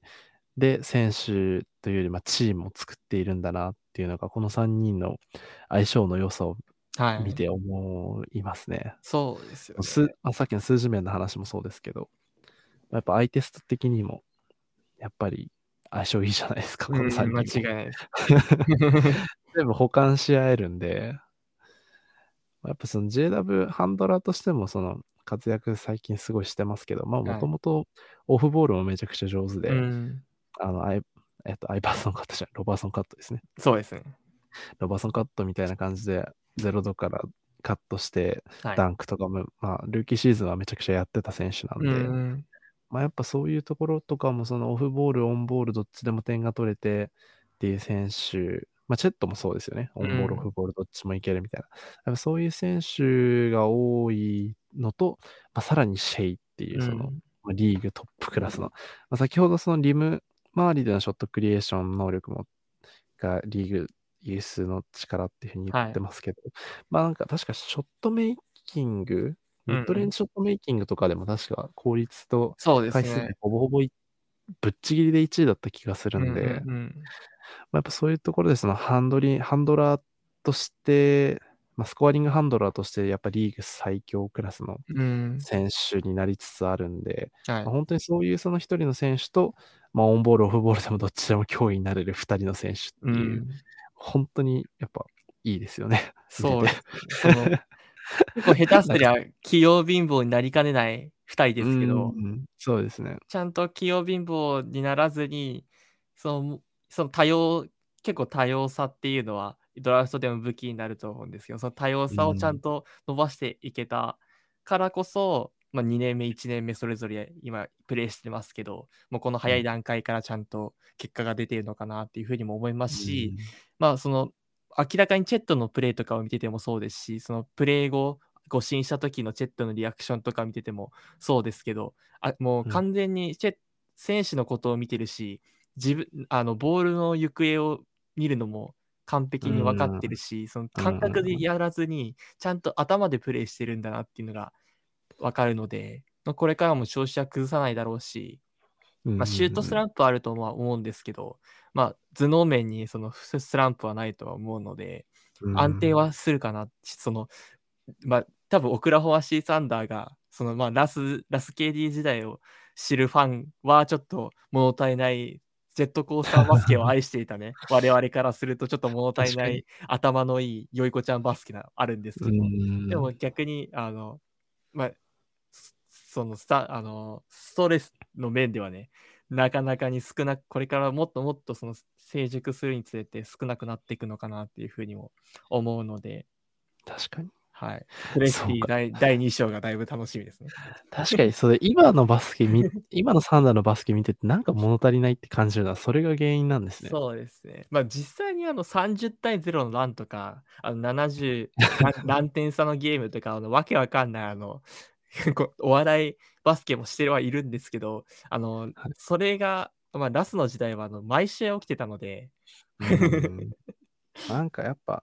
どんどんこう、みんないい子ちゃんになってきますよね。そうですね。見ててなんかこう、なんか、あの、爆発がないっていうか、うん、まあ、あるんですけど、そうですね。そのラスが、あの、ハーフコートぐらいから、あのエン エンドのインバウンドなのにハーフコートぐらいから駆け出してきて、あの、カペラでしたっけ？カペラの上からダンク？あ、そうです。ああいうのとかもあんまもうないなって思って。まあ、怪我と結構ね、表裏一体なプレーではあるのでね、できる限り避けて、ファン心理として避けてはほしいんですけど、やっぱたまにはああいうね、なんかガッツを見たいなっていうのを、まあ JW がたまに見せてくれるんですけど。JW がたまにやってくれるんでね。それを楽しみにね。そうですね。あんまポスターダンクとかないんだろうなって思っちゃいますね。まあ、あの、セネやってくれる選手が。はい。まあ、欲しい。チェットの ブロックがそれに値しますかね。うん、そうですね。あと、チェッターの腕が長すぎて、え、それ、え、そっから踏み切って、それ、直接入んの？みたいな。っていうのが、まあ、強いて言うなら、あの ポスターにはなんないけど、えー、みたいな。驚く、驚き枠なのかなっていうのは思いますけど。ちょっとのフィンガーロールとか面白いっすよね。いや、あの、チェットのフィンガーロール、うまくないですか？うまい、マジでうまいっす。回転バカきです結構カイリーに匹敵するレベルでうまいと思ってるんですけど、個人的に。ちょっとフィニッシングタッチいかれてますよね。いやすごいですよ。あ、それ入るんだみたいな。うん。それラスだったら外したぞみたいな、それこそ。確かに。ラスだったらバックボードにぶつけてもらった な。もうスリーポイントラインに飛んでっちゃうぞ、そのゴール下みたいな。みたいな。うまいっすよね。びっくりですよね。まあ、そんな形でね、チェットといえば、まあ、理不尽さもあるんですけど、それがここ最近さらに磨かれていて、ここ5試合では平均19.2点とスコアリング能力も向上している形で、まあ、プラスマイナスもルーキートップのプラス138で、2位がポッツのプラス106ってことを考えるともう、あのチェットだけでプラス32なんで、すごい数値ではありますよね。あポジェムスキーですね、2位。はい。あ、ポジェムスキー、そうですね。ポッツ、はいはいはい、ウォーリアーズのポジェムスキー君ですね。彼も今ね、スタメンになって。そうですね。サンタクララの株が爆上がりですね。ジェイレン・ウィリアムズ3体ですごかったのに、ポッツまで来るかっていう 形ですけど。そうですね。うん。まあなんかカリーがもう、なんか、ジョーダンプール、そのゴゴールデンステートのファンがジョーダンプールに、あの、をこういう路線で成長してほしいなっていう思い描いてたのが多分今のポッツなんだろうなっていうのが すごくひしひしと伝わるっていうか確かに、まあ、ファンのツイートを見ててもそうですけど、ここまでねポッあのポッツレベルでバスケの IQ っていうかまあ IQ かがあればいいあればなもっとばあの破壊的なチームだったんだろうなっていうふうにも思いますけど、まあ敵チームのことはね、ちょっとあんまりよくわからないので、あんまりとやかく言うのは ご法度だと思いますが はい。まあ、そうですね。まあまたね、ちょっとルーキーラダーで1位ですしね。そうですね。結構もう、このままのペースいったら硬いまである気がするんですけど、どうですか？まあでもなんか結局、ウェンビーになるんじゃないかなって。あ、本当ですか？思っちゃいますね。そうです。まあ、なんていうか、派手さで言うとウェンビーだしけど、試合を見てる人はチェットみたいな。ああ、そのハイハイライトはもう絶対ウェンビーなんで、多分その、まあ、いわゆるミーハーっていうか、にわかファンと呼ばれるような方も含めてですけど、そこまで NBA をちゃんと見てないけど、まあ、ハイライトくらいを見るよって人は多分チェットよりもウェンビーの方がすげえって多分なるとは思うんですけど、うん、多分その、まあでも、ね、はい、はい、バスケを見てる人は多分見てれば見てるほど、わ、チェットすげえなっていうふうになるとは思うので、どうなんですか、うん。まあ、2年っていうのもあるんですけど、実質。実質っていうか、まあ、ドラフトされてから1年は経ってるんで、はい。そうですね。多少のアンチはあると思うんですけど。ルーキーじゃないって言われちゃいます。はい。まあ、で、ほら、あの、はい、今日、スクートもね、言ってましたけど、あの俺がまだルーキーオブザイヤー取りますよって。ステアーペンでって言ってましたからね。でも、スクートはもうそれぐらい強気でいてほしいっていうか。うーん、そうっすよね。そのままで頑張ってくれって感じしますけど。やっぱその比較のところでドラフト時言われたのってやっぱラスだった。ラスっていうふうに言われたじゃないですか。頭のいいラスみたいな ことを言われたと思うんですけど、やっぱその強引さっていうのもスクートの魅力ではあると思うので、そのたまに見せる、ねまあ、そういうプレーはいつまでもあってほしいなっていうふうにスクートは思ってますね。そうっすね。まあ、ウェンビーがいなかったら、とか、みたいな感じで、なんか、すごい、まあ、多分本人的には一番悔しいでしょうけど、それが。まあ、そういうなんか、反骨心じゃないですけど、っていうのを常にね、かき立てて、うんうん、リーダーレベルの選手になってほしいですね、ぜひ。まあ、2年目からは活躍するでしょうね。でも、現時点でなんか、結構活躍し始めてますしね、実際。うん、なんか、今日も25得点ぐらいで、そうですよね。前の試合も11アシストぐらいしてたんで、うん、まあ、緊張してたのかな？まあなんか、やっぱ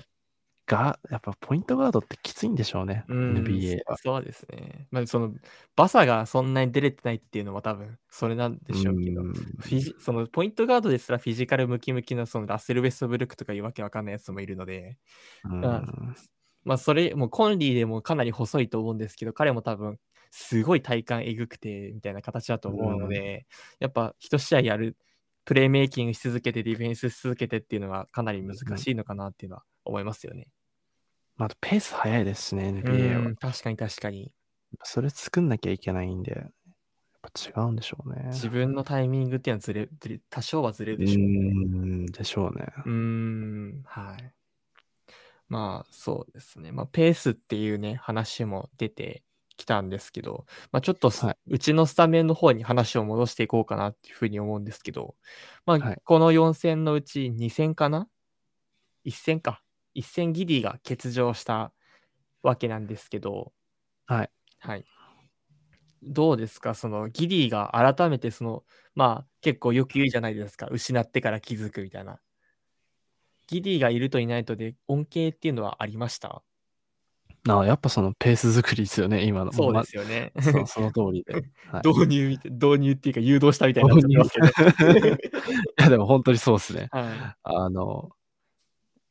特に、えっと、ギリが帰ってきた試合。うんうん。まあ、ミネソタ戦かな、えっと、そうですね。ミネソタの始まり方とかも、確かギリ、ショッパーの6アシストぐらいしてた、ね。なんかギリ中心に攻めてましたよね、その。そうですよね。だからなんか、やっぱああいう時間帯があってもいいのかなっていうのは思って、うん、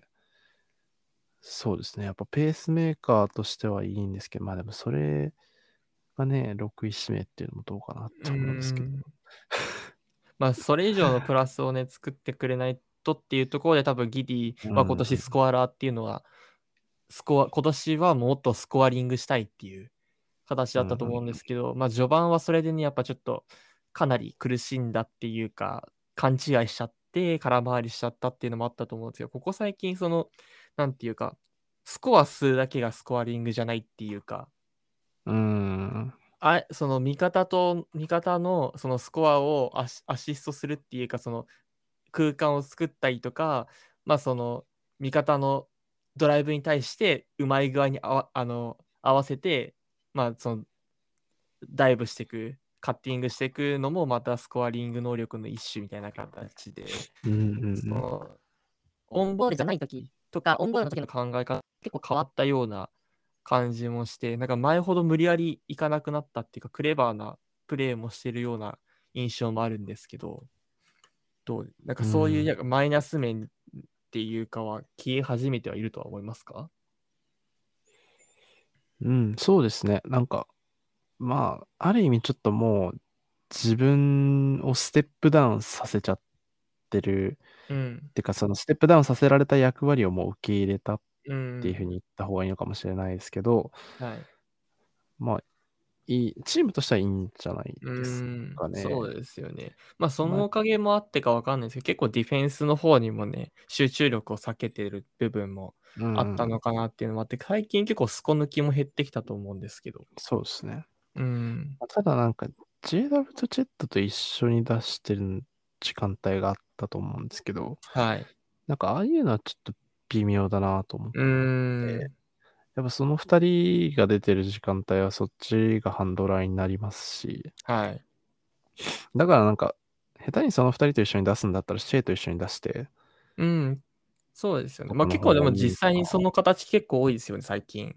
うーん、そうですね。あとなんか、うん、ギリがロールマンになって、うんうん、あの、ショートロールから展開みたいな展開も前ちょっとあったりしたと思うんで、うん、そういうのとかも積極的にやってって、なんか、ギリの使い方を、なんかハンドラーじゃないものにしちゃってもいいのかな、みたいな。うん、なんかハンドラー兼、なんか、その、まあ、も、それこそ、なん、あれか、ミネソタ戦でやってましたけど、あの、エルボー、エルボーらへん、もうほぼほぼ45度か、45度でチェットからもらって、すぐカッティングしたチェットに合わせてっていう、ライジングスターであの、ソーハンとか、あの、モーブリーとかにやっていたようなプレーも見受け、もう本当にああいう形を僕たちが多分一番求めたと思いますし、うん、まあ、実際にそれをやってくれたみたいな形で、まあ、ハブ役まではいかないですけど、よりそっちの方に、まあ、パスの起点っていうか、まあ、ドレーモンドみたいな、まあ、立ち回りの方に、そうですね、はい。形になり始めているのかなっていう。ただその、まあ、ドレーモンドもそうですけど、まあ、ドライブインができできるからこそそういうのがあ生きると思うので、相変わらずドライブインもしてくれてはいるんですけど、うん、まあ、実際にそれを、まあ、数、本数が、母数が減ったから、その悪目立ちしなくなったのかわかんないんですけど、結構その成功率も上がっているのかなっていう印象もありますよね。うんうん、確かに。逆に、その、そういうなんか、まあ、ある意味ワンランクダウンのそのサポーターとしての役割をするんだったら、去年から結構僕言ってるんですけど、ギリのベンチスタートとしての考えはあるのかな、どうかなっていうふうに思うんですけど、どうですか、うん、うーん、どうなんですかね。本人のリズムが、どれだけ保てるかにもよるんじゃないですかね。まあ、あとサンダーがね、はい、指名権が6位を使ってっていうので、もあるので、やっぱサンダーのメンツっていうか、スカウトのあれっていうかもあるとは思うんですけど、まあ、もちろんギディのプライドもそうですし、うんうん、あるとは思う、簡単にはできないとは思うんですけど。まあ、うん、確かにそうですね。もしギディがベンチに下がるんだったら、はい、なんか新しいガードを連れてきた方がいいんじゃないかな、みたいに思ったりしますね。はいはいはいはい。なるほど、なるほど。それこそ別にバサでもいいですし。うん。だから別にそれがギリである必要性があんまりないって思っちゃいますね。なるほど。まあじゃあギ、スタあのギリがいるいる以上は、まあ、ギリがスタメンである方がいいっていう形ですね、僕は。はい。なるほど、なるほど。ありがとうございます。まあでも、まあ、おおよその考え方とは僕もそうなんですけど、まあ、や、試してみ見る価値はあるのかなっていうか、まあ、それこそその、まあ、ギディの良さってトランジションの速さだとは思うので、はいはい、今って結構そのトランジションのランクも下がってますし、なんか、まあ、それこそそのニューヨーク戦のクラッチタイムもギディは出てた、出てはいたんですけど、実際にやあった役割って多分あのスイスイッチ要因っていうかディフェンダーの形だったと思うので、うん、それギディなのかなっていうのはまあ、クロージングは別に出してる必要はないと思いますね。うんうんうんうん、だし、実際多分ニューヨーク最後は、ケンリッチが出てたと思うんですよね。ああ、そうですね。本当に終盤はそうでしたね。はい、だから、結局、まあ、あの試合はランドルが出てたんで、その対策でケンリッチだったと思うんですけど、うんうん、まあ、結局そういうふうに、あのクロージングはそれで全く問題ないというより、なんならそうした方がいいと思いますね。うんうん、だし、あの、さっき言った通り、その、まあ、やっぱダブとかが出てる時間帯に一緒に出す必要はないんで、まあなんかどっちかっていうと、こう、最初のトーン作りっていうか、ああ、そうですね。そうまあ、それこそそのペースがレイカーズ戦で作れなかったっていう話につながりますよね、それが。はい。だからまあ、うーん、まあ結局合計多分14分、20分もいかないぐらいの出場にこれからなってっちゃうと思うんですけど、まあでもそれでチームとしては問題ないのかなって思います、ね、なるほど。ありがとうございます。はい。はい。まあ、かなりね、そういうギリード、ギリーもそうですけど、まあ、うちにはもう、まあ、あのドラフトし、ドラフトでね、いい若手がね、入ってきてくれたおかげで、かなりマークさんもね、あの、まあ、ルカ君は特に分かると思うんですけど、あの、プレイタイムだったりとか、メンタル管理だったりとか、すごく大変なポジションというか、役割を今、マークさんは、うん、マークさん自身が多分一番大変だと思うんですけど、うん、まあ、でも、まあ、その、実際にマークさんも40歳満たないまだ若さですけど、ヘッドコーチにしては、はい、まあ、はい結構、地匠と言われてもいいぐらいの、あの、ヘッドコーチなのかなっていうふうに思うんですけど、うん、どうですか？そうですね、やっぱ、まあ、まだプレーオフのシリーズ経験してないんで、はい、あんまりこう、なんていうんですか、決めきったことは言えないですけど、うんうん、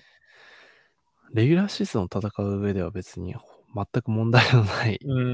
レベルまで来ちゃってる気がして、そうですね。本当、本当すごいなと思って、こんな人材をブルーで育ててた レスピーもっとすごいんですけど。そうですよね。実際にね、あの、去年なんて特に感じますけど、あの、マークさんじゃなかったら、本当にそれこそその、あの、ベあのブリーチャーリポートとか、ブリーチャーリポート？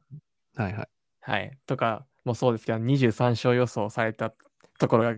があの象徴されるように、まあ、それぐらい弱いチームだったのかなっていうふうに、はいはい、そうですね。思うんですけど、まあ、マークさん、まあ、今年はあのチェットとケイソン入って、かなり上,、上積まいされてますけど、去年は本当にマークさんで勝った試合も多々あったと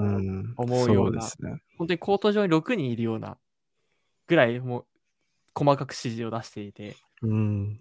はい、すごいなっていう印象もあるんですけど、特にその、すごいなって思うのが、その、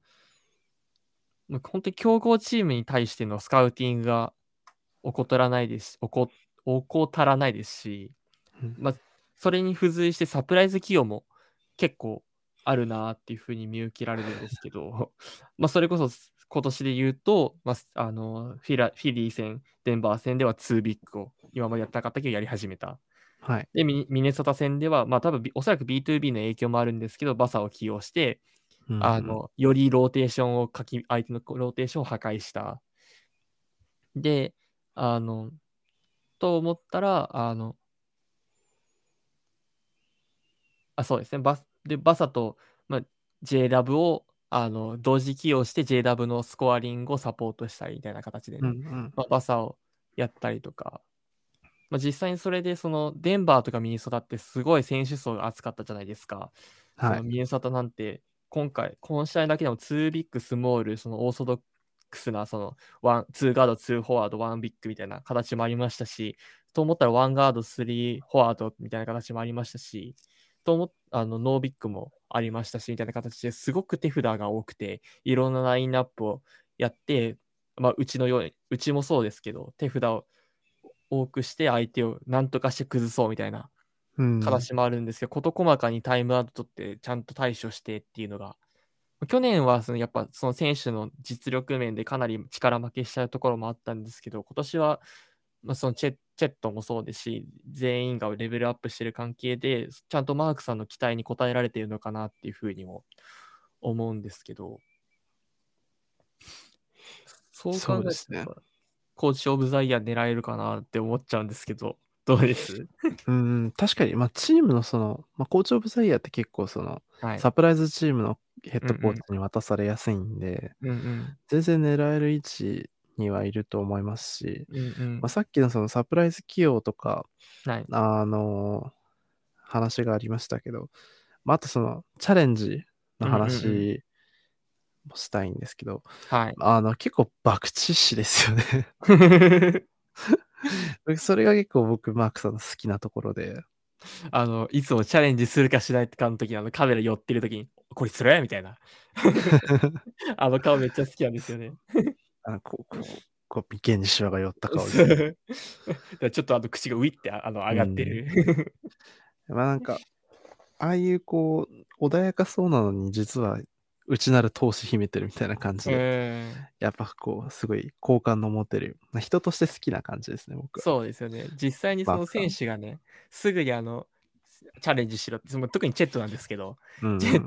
俺触ってねえからチャレンジしろみたいなのをすごくアピールするんですけども、結構ノータイムでチャレンジみたいな形で、うん選手をね、その意思を尊重してくれるところも言えますし、まあ、それで実際に成功率が今23分の17の74%ということで、うんかなり数値としてもおそらく高いんじゃないか。他のチームのヘッドコーチ知らないですけど、高いんじゃないいかなって。まあ、4分の3当たってくれればいい。まあ、誤審をね、4分の3指摘してあ、ちゃんとひっくり返したらいいのかなっていう、確かに。はい、思うんですけど。まあ逆にまあ改善点とか、あ、すいません、何かありますか？あ、いえいえ。いや、自分もヘッドコーチやってるんで、はい。やっぱそれちょっと参考になるなと思って。中学って、あ、中学ですよね。中学ってチャレンジあるんですか、ないですね。あ、さすがに、さすがにないですよね。あの V- VAR ないんで。さすがにないですよね。そんな、そんなあのレベルの高いところではやってないですね。まあ、タイムアウトの取り方とかはね、確かに参考にはなりますよね。ヘッドコーチやってると。ねまあやっぱ、自分もこう、やっぱ中学生育成してあげなきゃなって思ってるんで、うんうんなるべくロスター全部使ってってはいなるんですよ。まあ少なくともまあ10人以上はローテ回してうんうん。うんみたいな感じになるんですけど、やっぱそうするとこう誰が出てるか出てないかのマネジメントだけで結構脳みそうん。手一杯になっちゃって、それでプラスでゲームのアジャストメントもして個人のアドバイスもしなきゃみたいな感じで、うんうんまあやっぱそれはちょっとまああの NBA との差ではあるんですけど、やっぱあんはい。だけアシスタントコーチいてくれると助かるだろうなって思って。そ れそうですよね。マジでその自分でたまにこう脳みそのメモリーが足りなくなるのを感じるんですよ。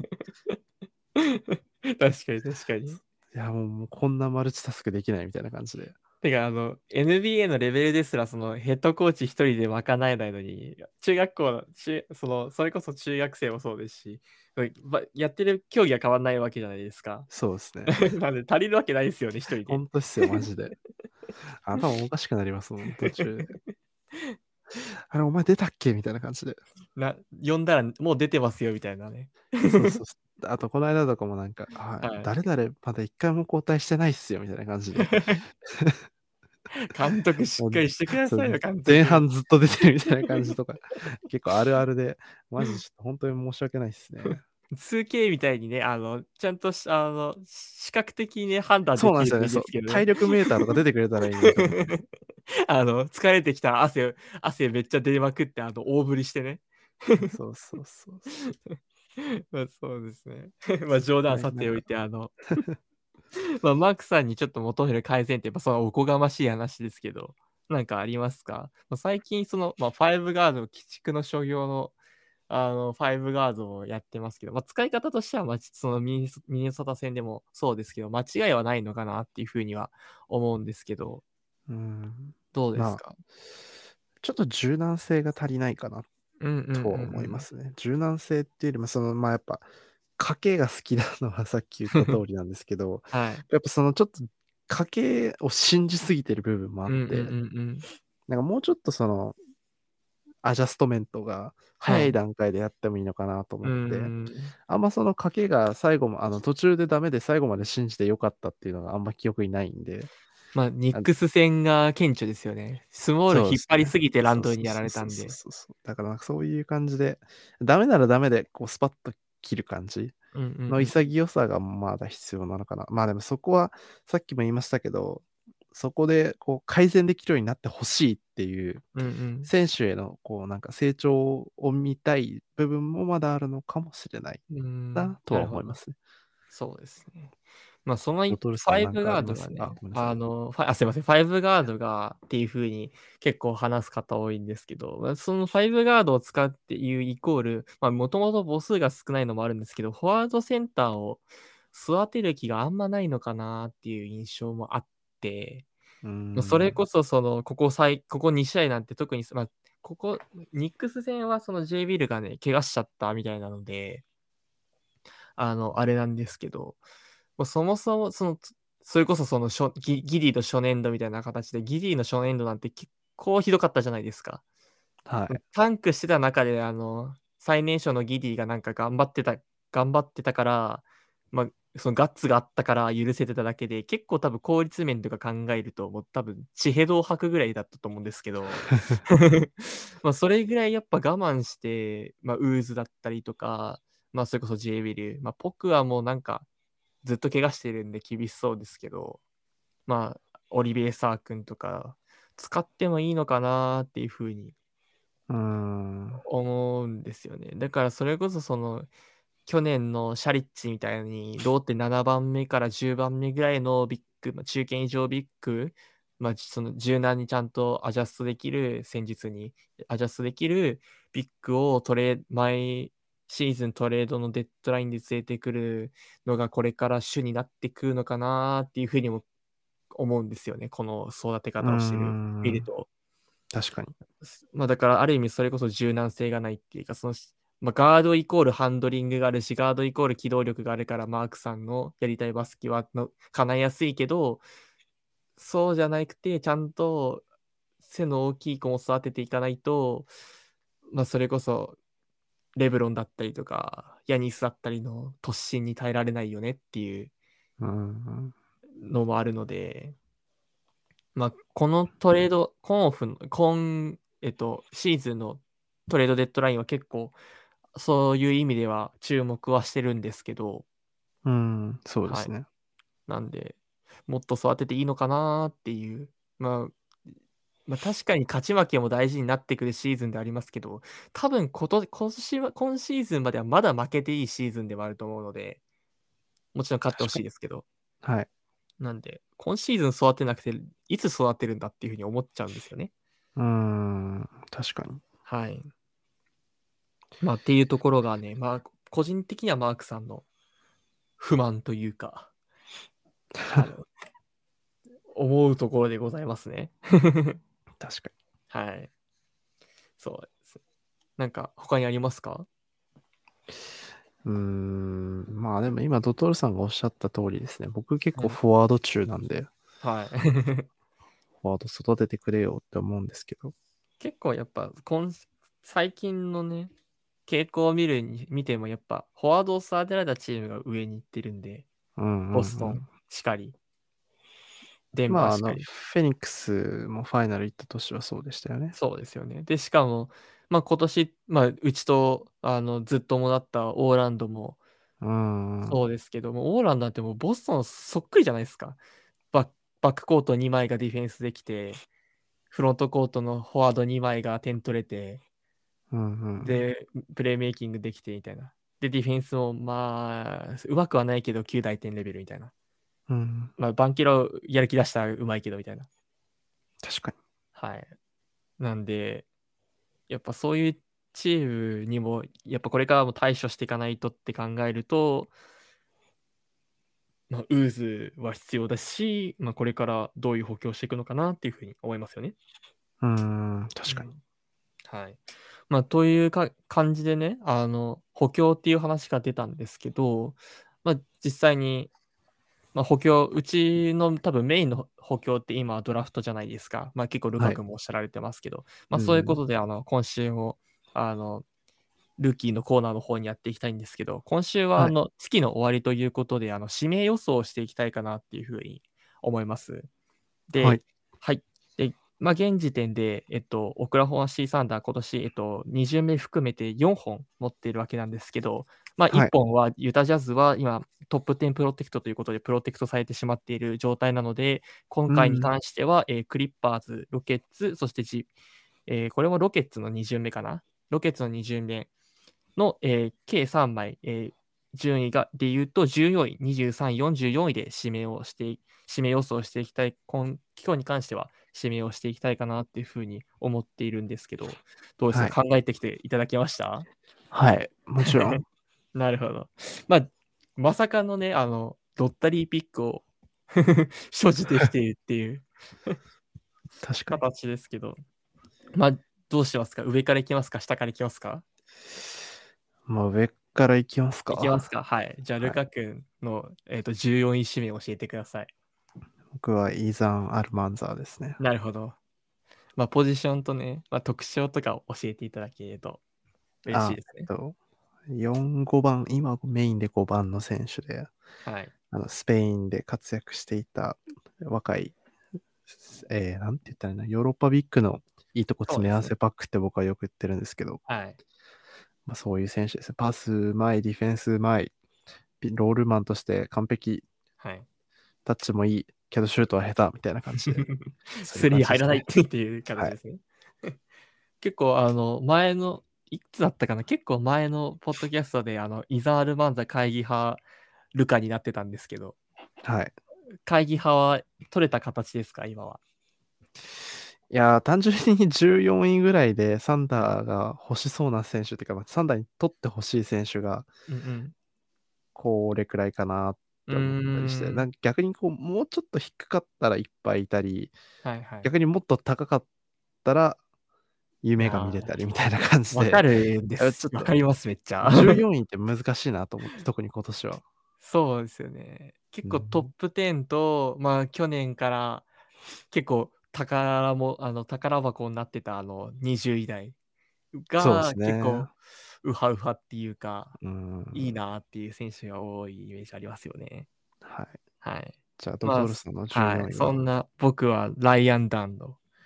うん、あの、いいね、予想させていただいたんですけど、はい。まあ、あの、まず、じゃあ、あの、ウィークポイントから話させていただきますと、あの、スリーポイントが入りません、全く。あの、現在、あの、何試合か、20試合ぐらいやってんのかな。で、はい、あの、なんと確率1割9分ということで。あの、ここまで来るとね、あの、ドトルさん、誰の説明をしてるんや、どんな選手の説明をしてるんやっていうふうになると思うんですけど、あの、はい、この、この子のね、あの、いいところは、むしろディフェンスにありまして、あの、うん、身長は 6'8 ということで2メーター3センチで、フィジカルももうジュニアですかあれは。ジュニアかな？ソフォモアかな？ソフモじゃなかったでしたっけ？かな？で、あの、なんですけどもが、結構がっちり鍛え上げられていて、もう1番、クイックネスもその割にすごくて、もう1番から4番までスイッチ可能みたいな形で、本当にもう強化版ベイズリーみたいなような、もうローテーションの速さだったりとか、クイックネスを見せてくれるんですけど、実際にもう異次元なのがスタッツ、ディフェンス面のスタッツで、えっと、ブロックショットが今平均2.3、で、スティールが今平均2.3ということで、まだ20試合で序盤なん、まあ、年明け、年越しをしていない段階の、あれ、スタッツなので、まあ、参考までに聞いていただきたいんですけど、まあ、J、まあ、ジェーレン・デュレン、まあ、ブロックショットが結構売りの選手として入ったジェーレン・デュレンはシーズン通してアベレージが2.1ブロック。うんまあ、ビッグマンで2.1ブロックですね。はいはい、ですけど、あの4まあ、身長6、6あの6-8の選手が2.3ブロックを今やってると。で、それでいて、あの2.3スティール。2.3っていうとどれぐらいかなっていうと、うちのケイソン君が去年、スティールめっちゃやばいよねって言われてたんですけど、彼で2.0だったわけですよ。まあ、もう詰まる話、そういうことで、まあ、実際に言うと、そのスタンディングブロックっていうよりも、あの横から飛んできてのローム型っていうか、まあ、そのクッションを、クッションを誰かセンターがやってくれて、そこからワンあの叩きに行くっていう形の、まあ、チェイスダウンブロックみたいな形の方が多いんですけど、まあ、それを1試合で2.3ブロックしている、はい、まあ、子ですね。なんで、やっぱその4番のディフェンダーがいないっていううちにはぴったりですし、そのチェットがいない時間帯、特にその J ウィル、スペーシングディフェンダーとしては優秀だけど、リムプロは微妙だよねっていう選手と組み合わせてもいいし、チェットと組み合わせても、あのスティールがめちゃめちゃうまいので、あの相性がいいよねっていうお話ですね。うんはいまあ、ただ、本当にオフェンスは皆無なので、本当にロバーソンだと思っていただけると分かりやすいかなっていうふうに思いますね。確かに。はい、じゃあ次23位。あ、どうですか？ルカ君、なんかライアン・ダンに関してなんか思い出とか コメントありますか？別に特にないんですけど。はい。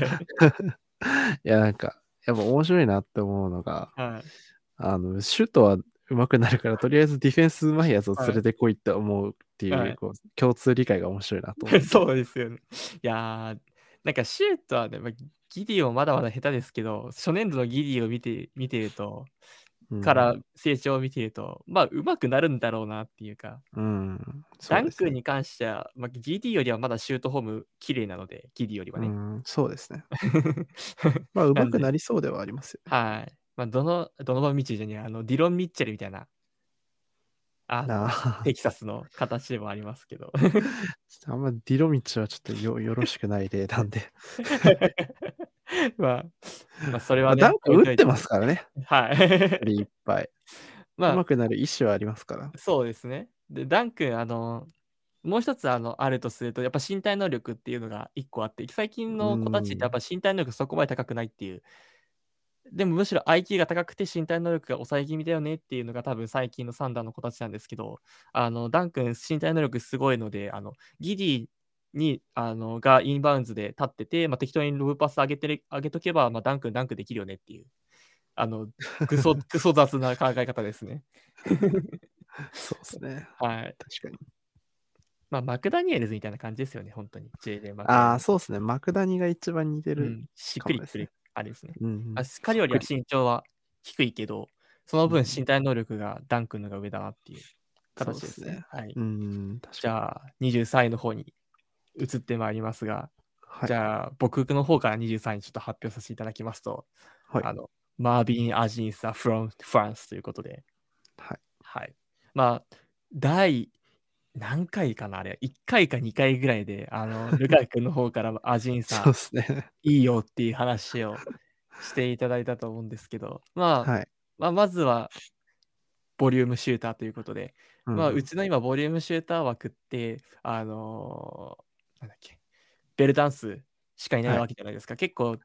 ジョー君に関しては、ボリュームシューターというか、どっちかっていうと、あのシュートがうまい、なんかショットクリエイターみたいな形に最近運用が多いので、もう本当にピュアシューターっていうピュアシューターが、まあ、あのベルダンスしかいないので、はい、まあ、そこをまず、まあ、スリーポイントっていうのはやっぱり何人いてもいいですかね、シューターは。はい、そうですね。っていうプラスで、ね、はい、形で。で、僕一番注目してるのが、むしろディフェンスの方で、シュートよりも。うんうん彼、すごく2戦の直下うまくないですか？もう本当にケ,、ね、ケーソンみたいな直下の書き方するじゃないですか。なんで、うん、もうケーソン好きの僕としては、もうあの、壁がうずくと言いますか。なんですけど、試合中見てて。で、あの、年齢自体も19歳と、まあ、この間アンダー19世代を戦ってきた。で、まあ、今度20歳になるわけなんですけど、あの、ん？今度19歳なのか、なるわけなんですけど、あの、という若さもありつつ、プロ経験ももう今年3年目かなということで、もうすごく大舞台でも堂々としてますし、うんうん、戦術面でもやっぱ IQ とかはやっぱフランスすごいので今、うん、だいぶいいのかなっていうふうに思って、やっぱ講師でちゃんと使える選手はで、かつスリーポイントシューターってやっぱジョーしかいないですし、まあ、ジョーとの決定的な違いは、うん、まあ、アジン作6-8あって、多分まだまだ伸びると思いますので、やっぱそこの伸びしろも含めて、いいピースになるのかなっていうふうに思いますね。そうですね 1, 1年目から活躍できるような気がします。僕個人的には。まあ、アジンサ君、結構その身体能力とか爆発力も結構あって、はい、あの、ムービングシューターとしても相当こう、うんうんうん、アグレッシブに動きつつ、あの、クローズアウト狙ってドライブからのダンクとかもできたりして、うんうん、まあでも逆にそこでドライブからフローターとかそういうこう、小技っぽいものはまだそこまで身についてない印象ですけど、ねうん、まあなんか荒削り感はありつつも、将来を感じるようないいウィングですよね。うん、だから、変な話、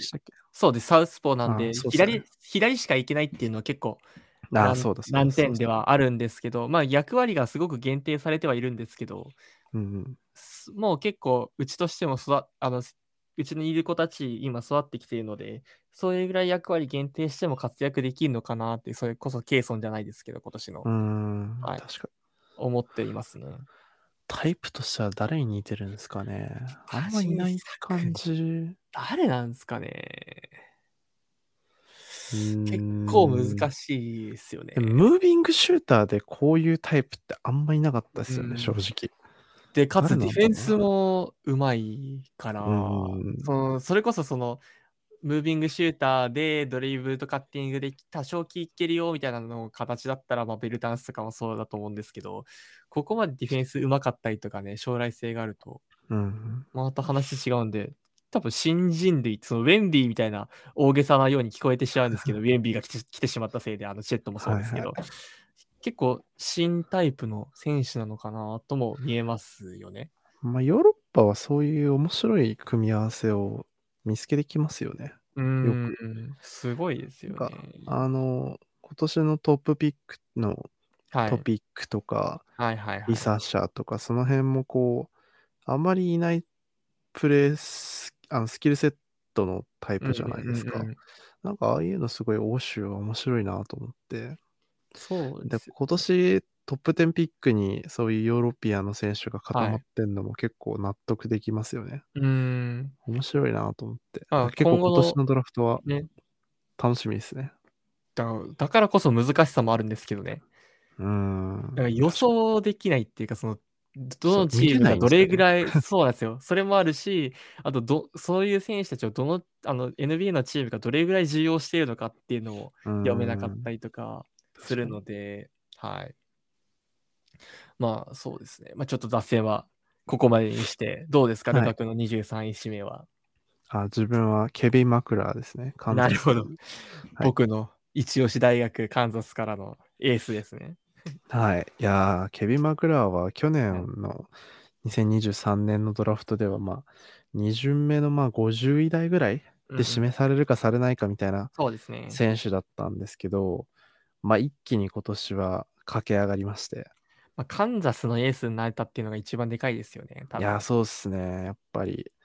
あの、ガードのデュアン・ハリスが結局、ステップアップするんじゃないかみたいに言われてましたけど、うんうん、まあ結局彼は一生シュートはあまり打たないままで。あのひたすらディフェンスとプレーメイキングばっかするっていう人になって、はい、まあ結局そこの枠をケビン・マクラーがやる。まあ、あのジェイレン・ウィルソンがずっと4年間やってたエースの枠をケビン・マクラーがやってるっていうので、うん、まあ、あの、いいタイプの、あの、なんていうんですか、役割が大きくなって、そのままその役割に応えられたっていうそうですね。素晴らしい成功例の一つなのかなと思いまして、まあ、今年は結構プレーメイキングとかオンボールでの、あの、ショットクリエーションとかもすごく向上してますし、うんうんうん、平均確か18得点ぐらいで5アシストぐらいしてますよね。うんうん、だからすごい、あの、オンボールでもいいハンドラーで、ハンドラー、まあ、かつフォワードでありつつ、うん、まあ今までのどう、今まで通りオフボールでもちゃんとカッティングできたりとか、ね、まあちょっと3のキャッチシュートがあまりよろしくないのが、たまに傷ではあるんですけど、はい。まあでも、それを差し引いても、やっぱディフェンス能力、あ、そうですね、そう、彼、彼の一番の売りはディフェンス能力。ディフェンスですね。いつよ、俺もいつ突っ込もうかなって思ったんですけど。ごめんなさい、ちょっとここ、あの、そうディフェンス能力が評価されてて、去年、あの、もともとドラフトされるかもって言われてた選手なんで、はい、そうそうそう、だから、あの、素晴らしい、あの、成功例になって、なんていうんですか、R・ オビギンズ会みたいな感じですかね。そうですね。なんか、ディッキンソン君との相性もいいので、はいはい、まあ、チェットとの相性もいいんだよなっていう、確かに確かに。印象もありますし、見てて、なんか、安心感がありますよね。はい、そうですね。だから多分、あの、今年のハイメ・ハクエズになるんじゃないかなと。なるほど、なるほど。その枠ですか。はい、思ってまして。はい。多分、だから20代で少なくとも指名される可能性が高いんじゃないかな。まあ、今の活躍続けていればですけど。はい。だから、そうですね。ケビン・マクラーいいんじゃないかなと。うんうんうんうん。サンダーに似合いそうですしね。ああいう。まあ、カンザスがね、あの、結構そういう IQ 使うバスケットをやってる関係もあって。そうですね。はい。確かカンザスにスカウト、プレスティ行ったのかな？あ、本当ですか？なんかそんなのを見た気がします、だいぶ前に。うん。自分知ってんのあの、オーバーンとアーカンサスの、アーカンサスか？なアーカンソあアーカンサス。ごめんなさい、アーカンサスですね。はい。のやつは言ってたのは知ってるんですけど。あ、じゃあ、違った。オーバーンと UN USC ですね。試合は行ってたのは知ってるんですけど、それ以外はキャッチしなかったんで、あ、そうなんですね。でもカンザス行ってて納得ですよね。であでもあんま取ってないんですよね、最近は。そうですよね。それこそ、あの、なんだっけ、クリスチャン・ブラウン君とか、ああ、いう、はいはいはい。ああいう系譜を本当に取ってきて欲しいですね。そうなんですよ。ブラウン君、僕ずっと推してたんですよね、結構。うん、結構ぴったりですけどね、サンダーに。いや、そしたらね、そういうのナゲッツが全部取っちゃうから。そうなんですよね。本当嫌なことに。うるさいうるさい。はい。だあの僕ら結構あの、ハンター・タイソンだって推してたじゃないですか。そうですよね。いけるって言ってたのに、ね、それもデンバー取っちゃうし。まあ多分ね、この後に、あの、まあ、44位指名の選手を発表するんですけど、先にその結論から言うと、あの、被ってるんですよ。多分それって、多分あの、それを、その影を追ってるああ、確かにそうなのかもしれないですね。感じはあると思うんですけど。確かに。まあ、とりあえずね、その、いいとこ、その、いあの IQ をフルで使うチームのシューター兼ディフェンサー、ディフェンダーみたいな、やつを取っとけみたいな形ですよそうですね。はい。まあじゃあ、はい。じゃああのじゃあ、ルおカク名前を。あ、お願いします。僕がいいんですか？40はい、お願いします。あアレックス・キャラバンですね。はい。まあ大学名でユーコンですね。ユーコンですね。はいやー、今年ユーコン強いですからね、また。い。いやーしかも今年の方が強いまでありますよね。うん、そうですね。やっぱ、あの、ドノバン・クリンガンが本格化して、やっぱステフォン・キャッスル帰ってきたらえぐいっすよ、多分。えぐいですよね。今、ステフォン・キャッスル君、怪我かなんかね、ちょっと出てなくて。やっとしたのかな？そうか。あ、したのかな？確かそんあ、しました。なんか1週間ぐらい前になんかしてたかもしれないですね、確かうんでそれでで。はい。で、いよいよすごくなりそうですけどね。うん下手すりゃ、今44位指名って言ってますけど、多分無理なんですよ。多分ってか絶対無理なんですよね。なんで、あの、さっき僕たちが多分言ってたのって、あの、トレードダウン、トレードアップっていう話したんですけど、本当にそれこそ、あの、去年のデンバーみたいな形で、もう30位近辺取ってほしいみたいな、指名う権を。ん。23位と44位分解してみたいな形で。で、キャラバンとかそういうタイプの選手を取れるといいよねっていう話ですよね。そうですね。うんうんうん。まあ、あとなんか、タイプとしては、はい。あの、先週、ドトールさんがお話しされてた、はい。あの、アデブ・ボナとか、はいはいはい。あと、あの、ベイラーのセンターのミッシーとか、はいはいはいはい。ああいうこう、まあ、ミッシーは結構、あの、うところどころで一巡目のなんかロッタリーピックとかに入ってるサイトとかもあるんで、あの一概に言えないですけど、ああいはいうこう、トラディショナルなウィルビック取ってもいいのかなと思ったりしますね。そういうシューターだけじゃなくて。そうですね。まあただ、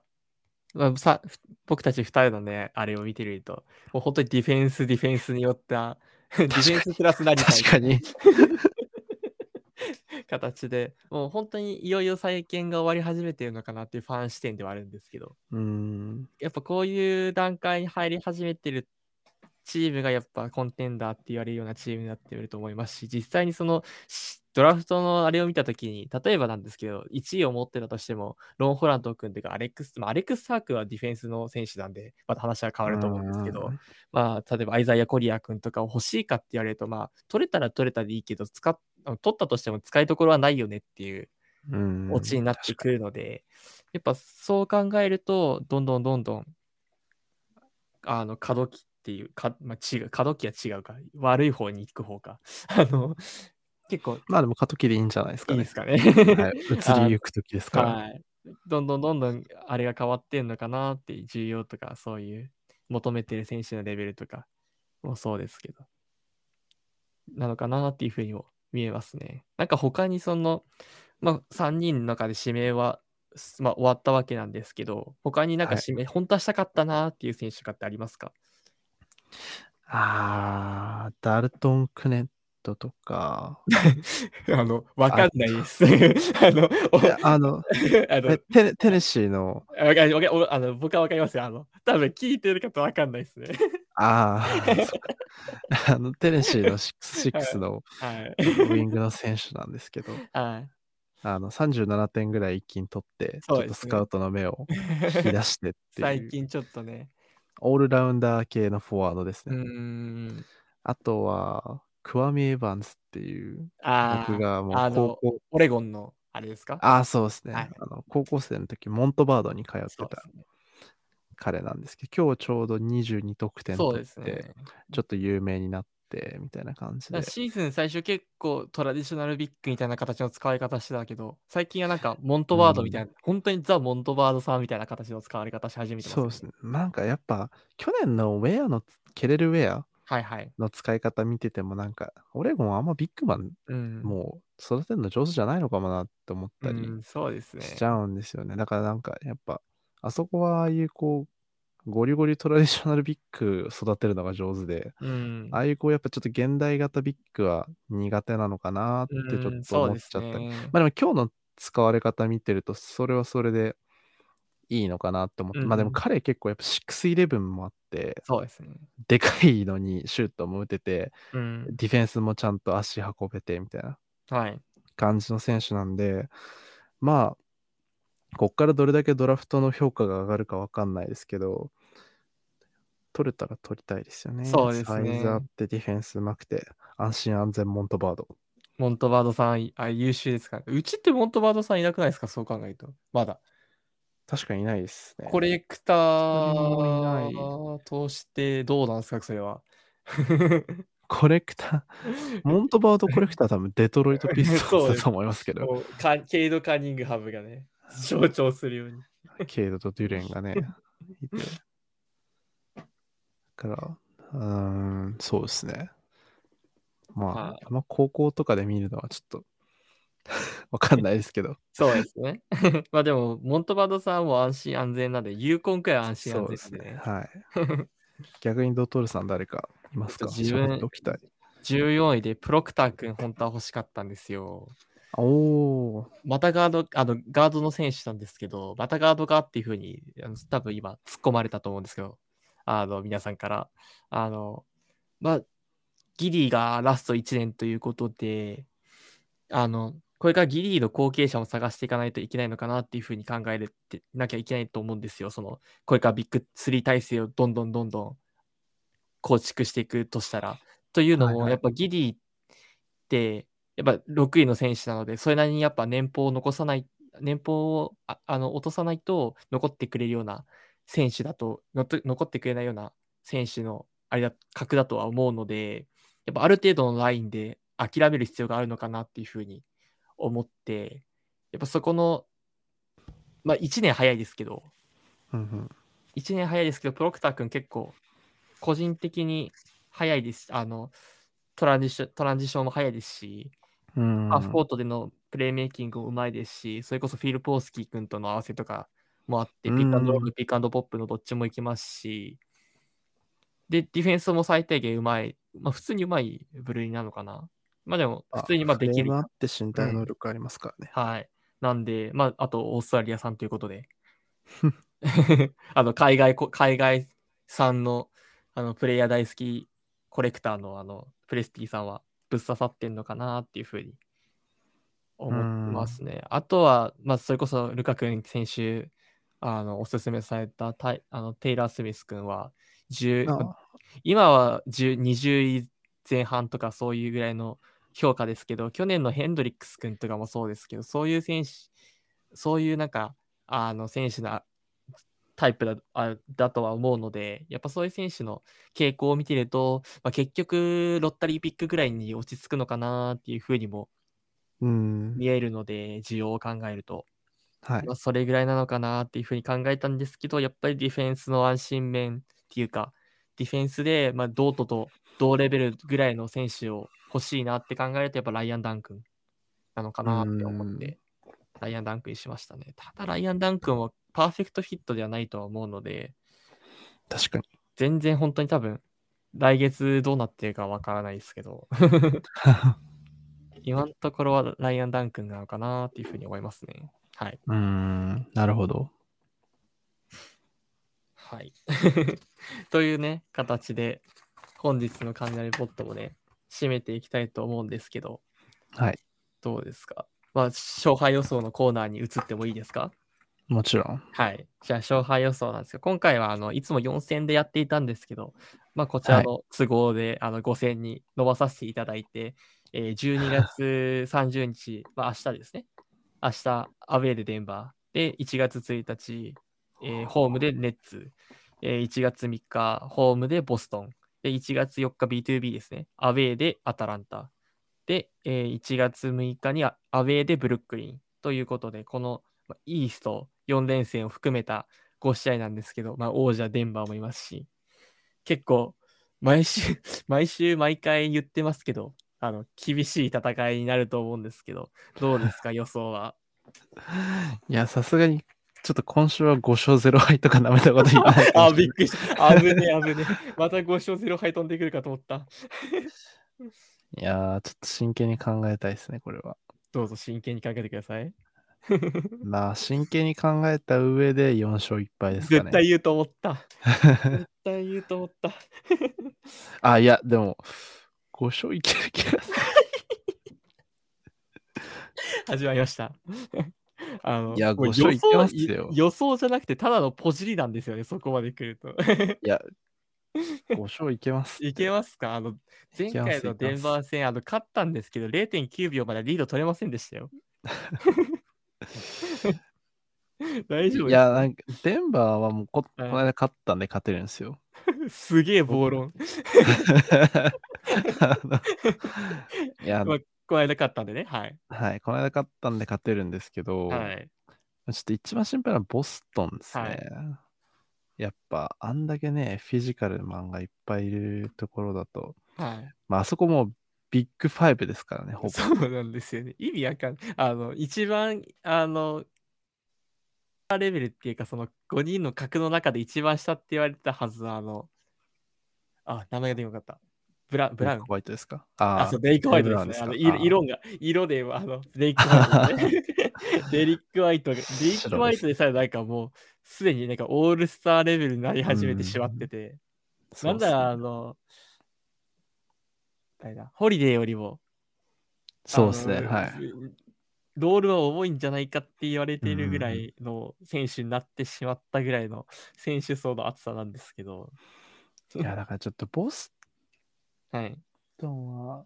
もしかしたら負けちゃうかもしれないなるほど。かなって思ったんですけど、やっぱ5勝0敗ですね。攻めすぎ 自分ちょっと弱気にっていうか、多分現実主義っていう風にね、言われたいんですけど、3勝2敗で。あー、まあ、3勝2敗は硬いっすよね。うん。一番多分あの、おもんないかけ方してる やつだと思うんですけど。まあ、まあまあまあ。はい。多分一番ね、見てて面白いのは4勝1敗だと思うんですけど、あの2人とも避けたっていうことで。確かに。2人とも避けたっていう、このあの、へそ曲がり2人かもしれないです。あの、配信者に向いてない、配信する側に向いてない2人の予想なんですけど、皆様、どのように予想されてますかね。もう一回言うと、デンバー、ネッツ、ボストン、アタランタ、えー、ネッツですね。この、じゃあ逆にあ、まあ、注目する試合としては、やっぱデンバー、ボストンの2試合になりますか？まあでも、そこの2試合は言っても多分あんま面白くないっていうか、はい、まあみんな分かりきってると思うんで、はい、逆にネッツ2戦ちゃんと落とさず勝てるかも結構大事かなと思って、うん、まあ、アトランタもそうではあるんですけど、はい、やっぱ、まあ、アトランタはあのトレイヤングとかそのなんディフェンスの強度的にもそこまで高くないんで、まあちょっとそこは分かんないですけど、ネッツとかはワンチャンがあり得るんで、まあ、ちょっとちゃんと勝ち切ってほしいなとは思いますね。そうですよね。まあ、その、いわゆる、まあ、シェイよりも大きい選手がシェイについた時の対応っていうところで、うんね、多分一番ネックになっていくミカル・ブリッジスがいるので。うん、まあ、あと、その代わりもね、どんどん投げてこれますからね、あそこは。そうですね。なんで。そろそろウィングを一人ぐらいね欲しいですけどね。もう1月に入ってくるんでね。入ってくるんですか？入ってくるんでね、そろそろ 欲しいですね。ああ、そういうことですね。はい。なるほど、なるほど。ああ、そうですね。あの、月日的にですね。はい、はい、1月に誰か入ってくるのかと思いました。もう預言者になっちゃいます、それは。いや、まあでも、どうなんですかね。まあでも、ちょっとね、ちおそらく指名権は今年も2枚使ってっていう形で終わる気がするんで、個人的にそうですね。そうじゃないともうパンパンになっちゃいますよね。うん、なんで多分今年もなんか、本当にさっきも言いましたけど、シャリッチみたいなトレードがあるのかなっていうふうに思いますね。まあなんかやるならちゃんとやってほしいですよね。なんか、それこそ、はい、はい。なんかその、今、ケンリッチがセンターやってるんですけど、去年と全くなんかシチュエーションが似てるっていうか、で、まあそれ、去年はもうチェットがいきなり怪我してダメ。で、次ポクが怪我してダメ。で、その次 J ビル出したけどすぐ怪我しそうな。あ、違う、J ビルの前にあれか。ウーズが怪我したのか。で、ウーズが怪我してダメ。で、ケンリッチもついに壊れて、で、J ビル、怪我そうだったけど、結局耐えてくれたみたいな形で、まあ、結果 J ビルだけで回したわけなんですけど、まあ、それで結構、前半はまあまあ調子良かったけど、後半落ちてったみたいな形もあ、途中途中あったので、やっぱ、なんとベンチのセンターは必須なのかなっていうふうに思います、ね。まあでもこれもまた難しいところで、あの無需要に合ってない選手を無理やり補強するのも違うと思うので、まあ、また難しいところではあるんですけどね。誰を切ったらいいかもわかんないですよね、正直。うそうですよね。今のこの段階で。誰も切れないので。まあだから下手に、あの結構こう、まあ、ちょっと話また戻っちゃうんですけど、はい、マーカネンとかそういう大きいトレードの話、今結構出てますけど、うん、結局やっぱやんなくていいのかなって思いますよね。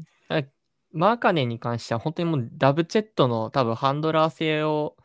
信じる、信じられるか信じられないかで変わってくると思うんですけど、意見が。もう今の最近の活躍を見てると、やっぱ2、3番手にも彼らを置けるっていうのが多分分かるので、うん、多分結構最近はマーカネン派もあの収まってきたのかなっていう印象もありますよね。まあ、だからなんか本当にあとは細かいところで、あとまあこう、今シーズン、まあ、負けるなら負けて何がダメだったかっていうのがはっきりしてからの方がいいのかなって思いますね。うん、そうですよね。別に今年焦ってやる必要ないよって思います。まあ、勝ってほしいのが願望ではあるんですけど、まあ、その選手を怪我さない、あの壊さないための補強をしてほしいなっていう勝つための補強というよりは、そういう印象はありますね。すねはい。はい。ということで、はい、ちょっとあの エンディング前に、あの、補強について話したわけなんですけど、どうでしたか？今日の雷ポットは。エピソード10になりましたけど。そうですね。やっぱ年末は忙しくて、はい。疲れましたね。まあでも、あの、はい、ちゃんと10回まで来れたっていうことが、そうですね。継続は力なりなんで。間違いないですね。しかも皆さんのおかげで、あの、合計視聴視聴数があの1000回超えたということで。そうですね。あと、この間、あの、DM もいただいてね。あ、そうですね。あ、コメント紹介を、はい、そうですね。しようかと思ったんですけど、どうですね。あ、今しますか？そうですね。せっかくなんで。はい。あの、ツイッターネーム、おっさんずラブのすけ様から、はい。DM をいただいてですね。はい、あの、まあ、さっきも、あの、ボナとかそういうそのトラディショナルピックを入れたらいいんじゃないかっていう発言に対して、まあ、最初はかい、あの、ちょっと文章を読みますね。はい。エピソード後半でルカさんがおっしゃっていたギャフォードやクラクストンを補強してみたいについての感想です。最初聞いたときは自分は5アウト中心の OKC に合うのかなと懐疑的でした。しかしその後、ホークス対ロケッツ戦を見て考えが180度変わりました。その試合ではトレイとカペラがピックアンドロールで永遠にシェン軍をかぶっており、えー、アリウープが連発していました。最後、ロケッツはシェン軍を下げましたが、ホークスが逃げ切り勝利しました。えー、この内容を見てなぜルカさんがギャフォードやクラクストンを補強してみたいかとおっしゃっていたか理解できました。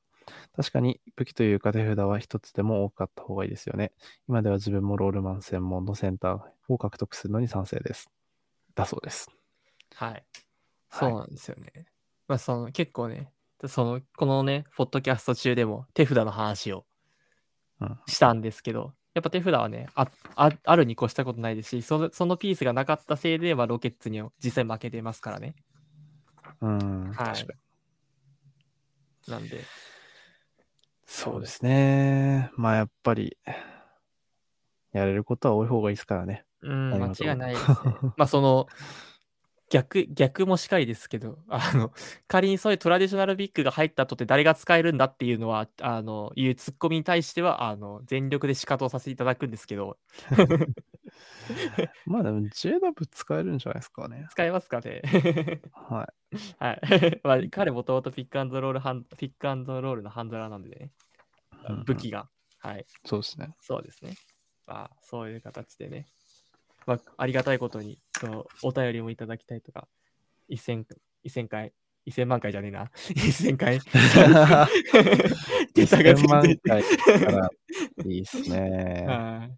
もうそうなったら、あの YouTube 転身して、あのウハウハ人生を送ってみたいもんですね。まあ冗談はさておいてですけど、まあでも皆さんとね、こうやってね、あの、なんていうか、サンダーに関してね、語ったりとかできるのはすごく嬉しい機会なので、ぜひ皆さんは、あの、DM なり、ああのリツイートなり、リプなり、何でも構わないので、なんかメッセージいただけるとね、僕たちすごく嬉しいので。そうですね。励みになります。ねそうですよね。やっぱ、毎回毎回僕たち2人の意見だとね、あの、なんていうか、どっかね、あれも入ってきて、偏見とかも入ってきちゃうと思う。特にその、ルルキーのあの指名予想の時は顕著ですけど、ディフェンダー、ディフェンダー、ディフェンダー、ディフェンダーみたいな